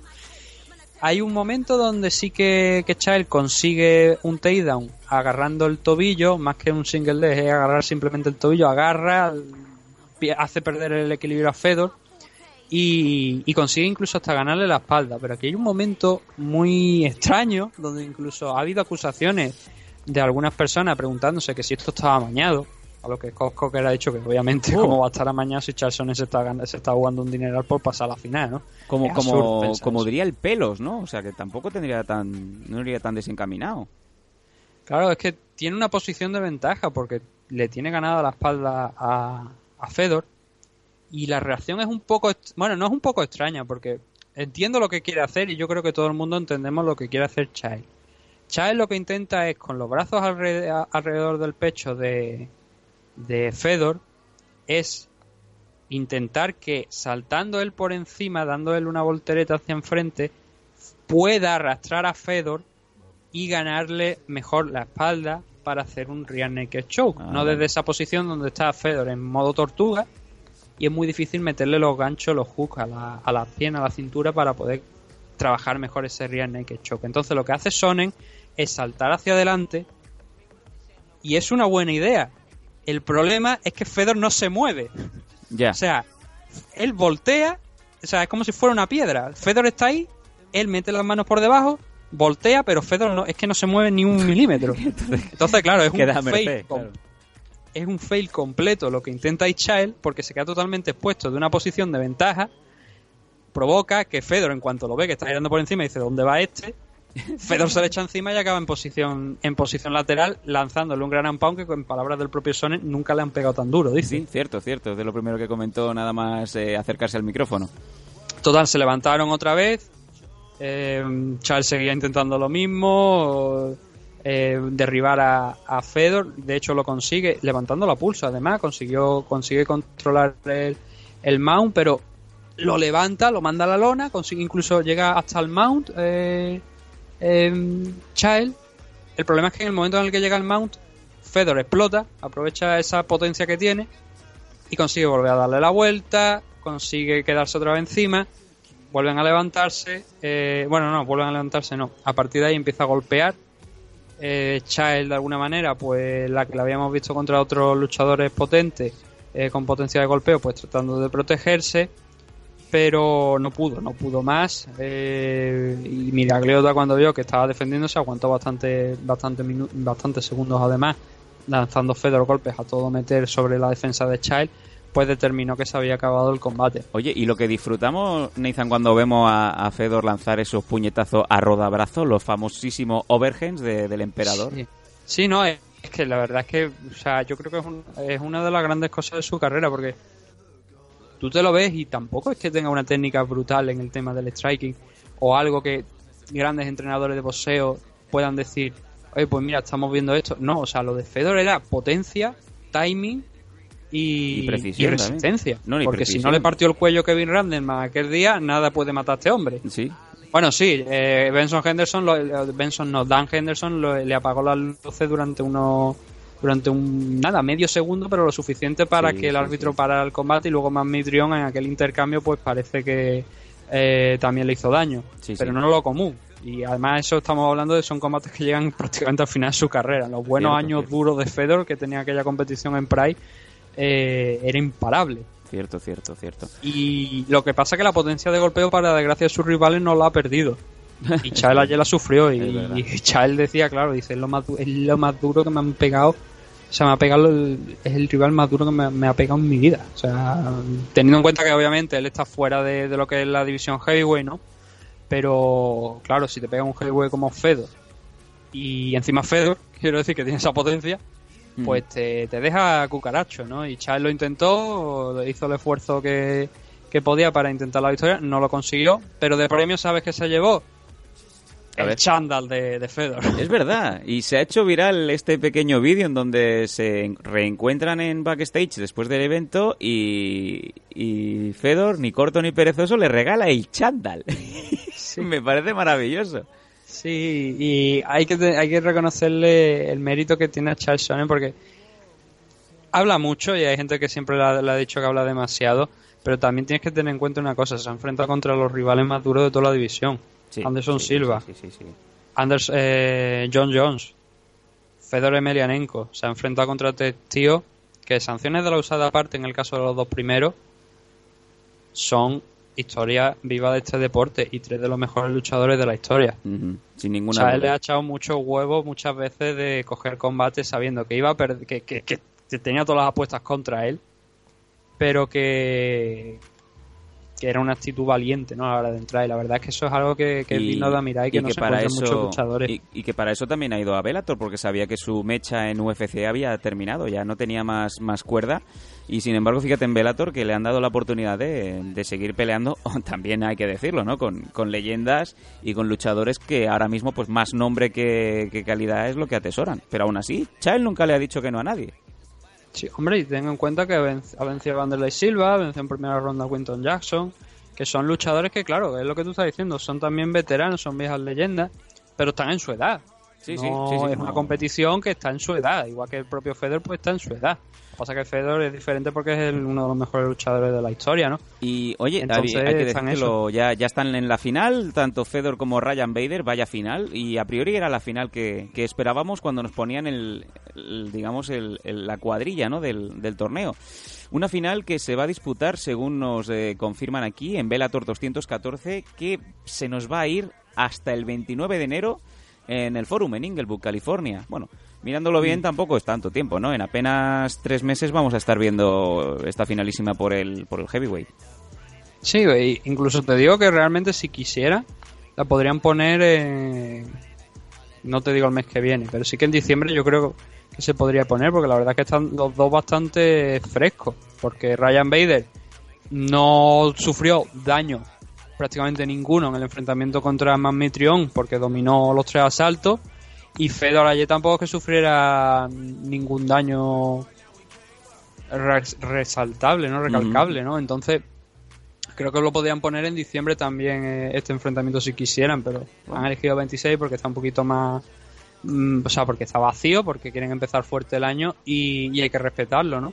Pero ya te digo que, que es un combate que mañana perfectamente se lo proponen a los dos y seguramente estarían dispuestos a combatir porque no han sufrido daño ninguno de, de mayor importancia, ¿no? Pues en resumidas cuentas, Y- eh, sí. muy contentos de, de estos dos Bellator que nos han regalado la empresa de Scott Coker. Y, oye, La- que nos encanta ver que están en buena forma, ¿no? Claro. La competencia. La pregunta es ahora mismo, ¿quién crees tú, por ejemplo, que podría ganar este esta pelea? Porque después de la actuación de Vader, a mí, personalmente, y creo que es algo que ha dicho, no sé, no, no creo exactamente quién lo había, quién lo había comentado, pero, ah, creo que fue, que ha sido Daniel Cormier, me parece el que lo ha comentado, Cormier, Cormier. que, que con la actuación que tuvo Vader el otro día, una vez lleve a Fedor al suelo, no se vuelve a levantar en el round. Y Yo- la verdad es que, visto lo visto, eh, puede ser algo bastante factible. Coincido, coincido con, con Cormier porque Fedor, ¿vale? Que tiene el poder del caos y, y una mentalidad de, de hielo, pero Ryan Bader ahora mismo es el total package y sobre todo después de haber visto esa actuación contra Magmitrion, Ryan Bader Es un luchador que en lightweight destaca, pero en heavyweight es eh, prácticamente imbatible. Y yo no sé si va a darle huecos o oportunidades al ruso en una final que se antoja, yo creo, con una con un favorito claro, ahora mismo que no es otro que el americano.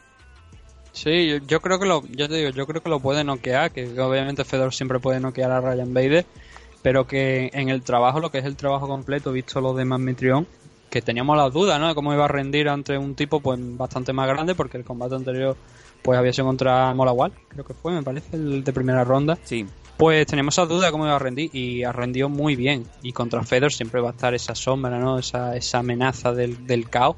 Pero desde luego rindiendo como ha rendido, como rindió Vader, viendo otros combates que hemos visto a Fedor contra algún que otro grappler en los últimos tiempos donde ha sufrido, si es capaz de desgastarlo, si es capaz de mantenerlo en el suelo, por lo menos en el primer round, ¿no? Que vaya generando un poquito de cansancio, la victoria, salvo mano sorpresa, mm, no se le debería escapar a, a Ryan Bader. Yo creo que ahora mismo es el gran favorito, a pesar de toda la historia de Fedor. Yo creo que, que Bader es claro favorito para llevarse la victoria. Veremos pues eh, cómo concluye de manera épica, eso sí, lo sabemos, lo intuimos, este torneo Grand Prix de los heavyweights. Y nos hemos quedado sin tiempo de más porque ya vamos muy pasados, como siempre, en el MM Adictos de turno.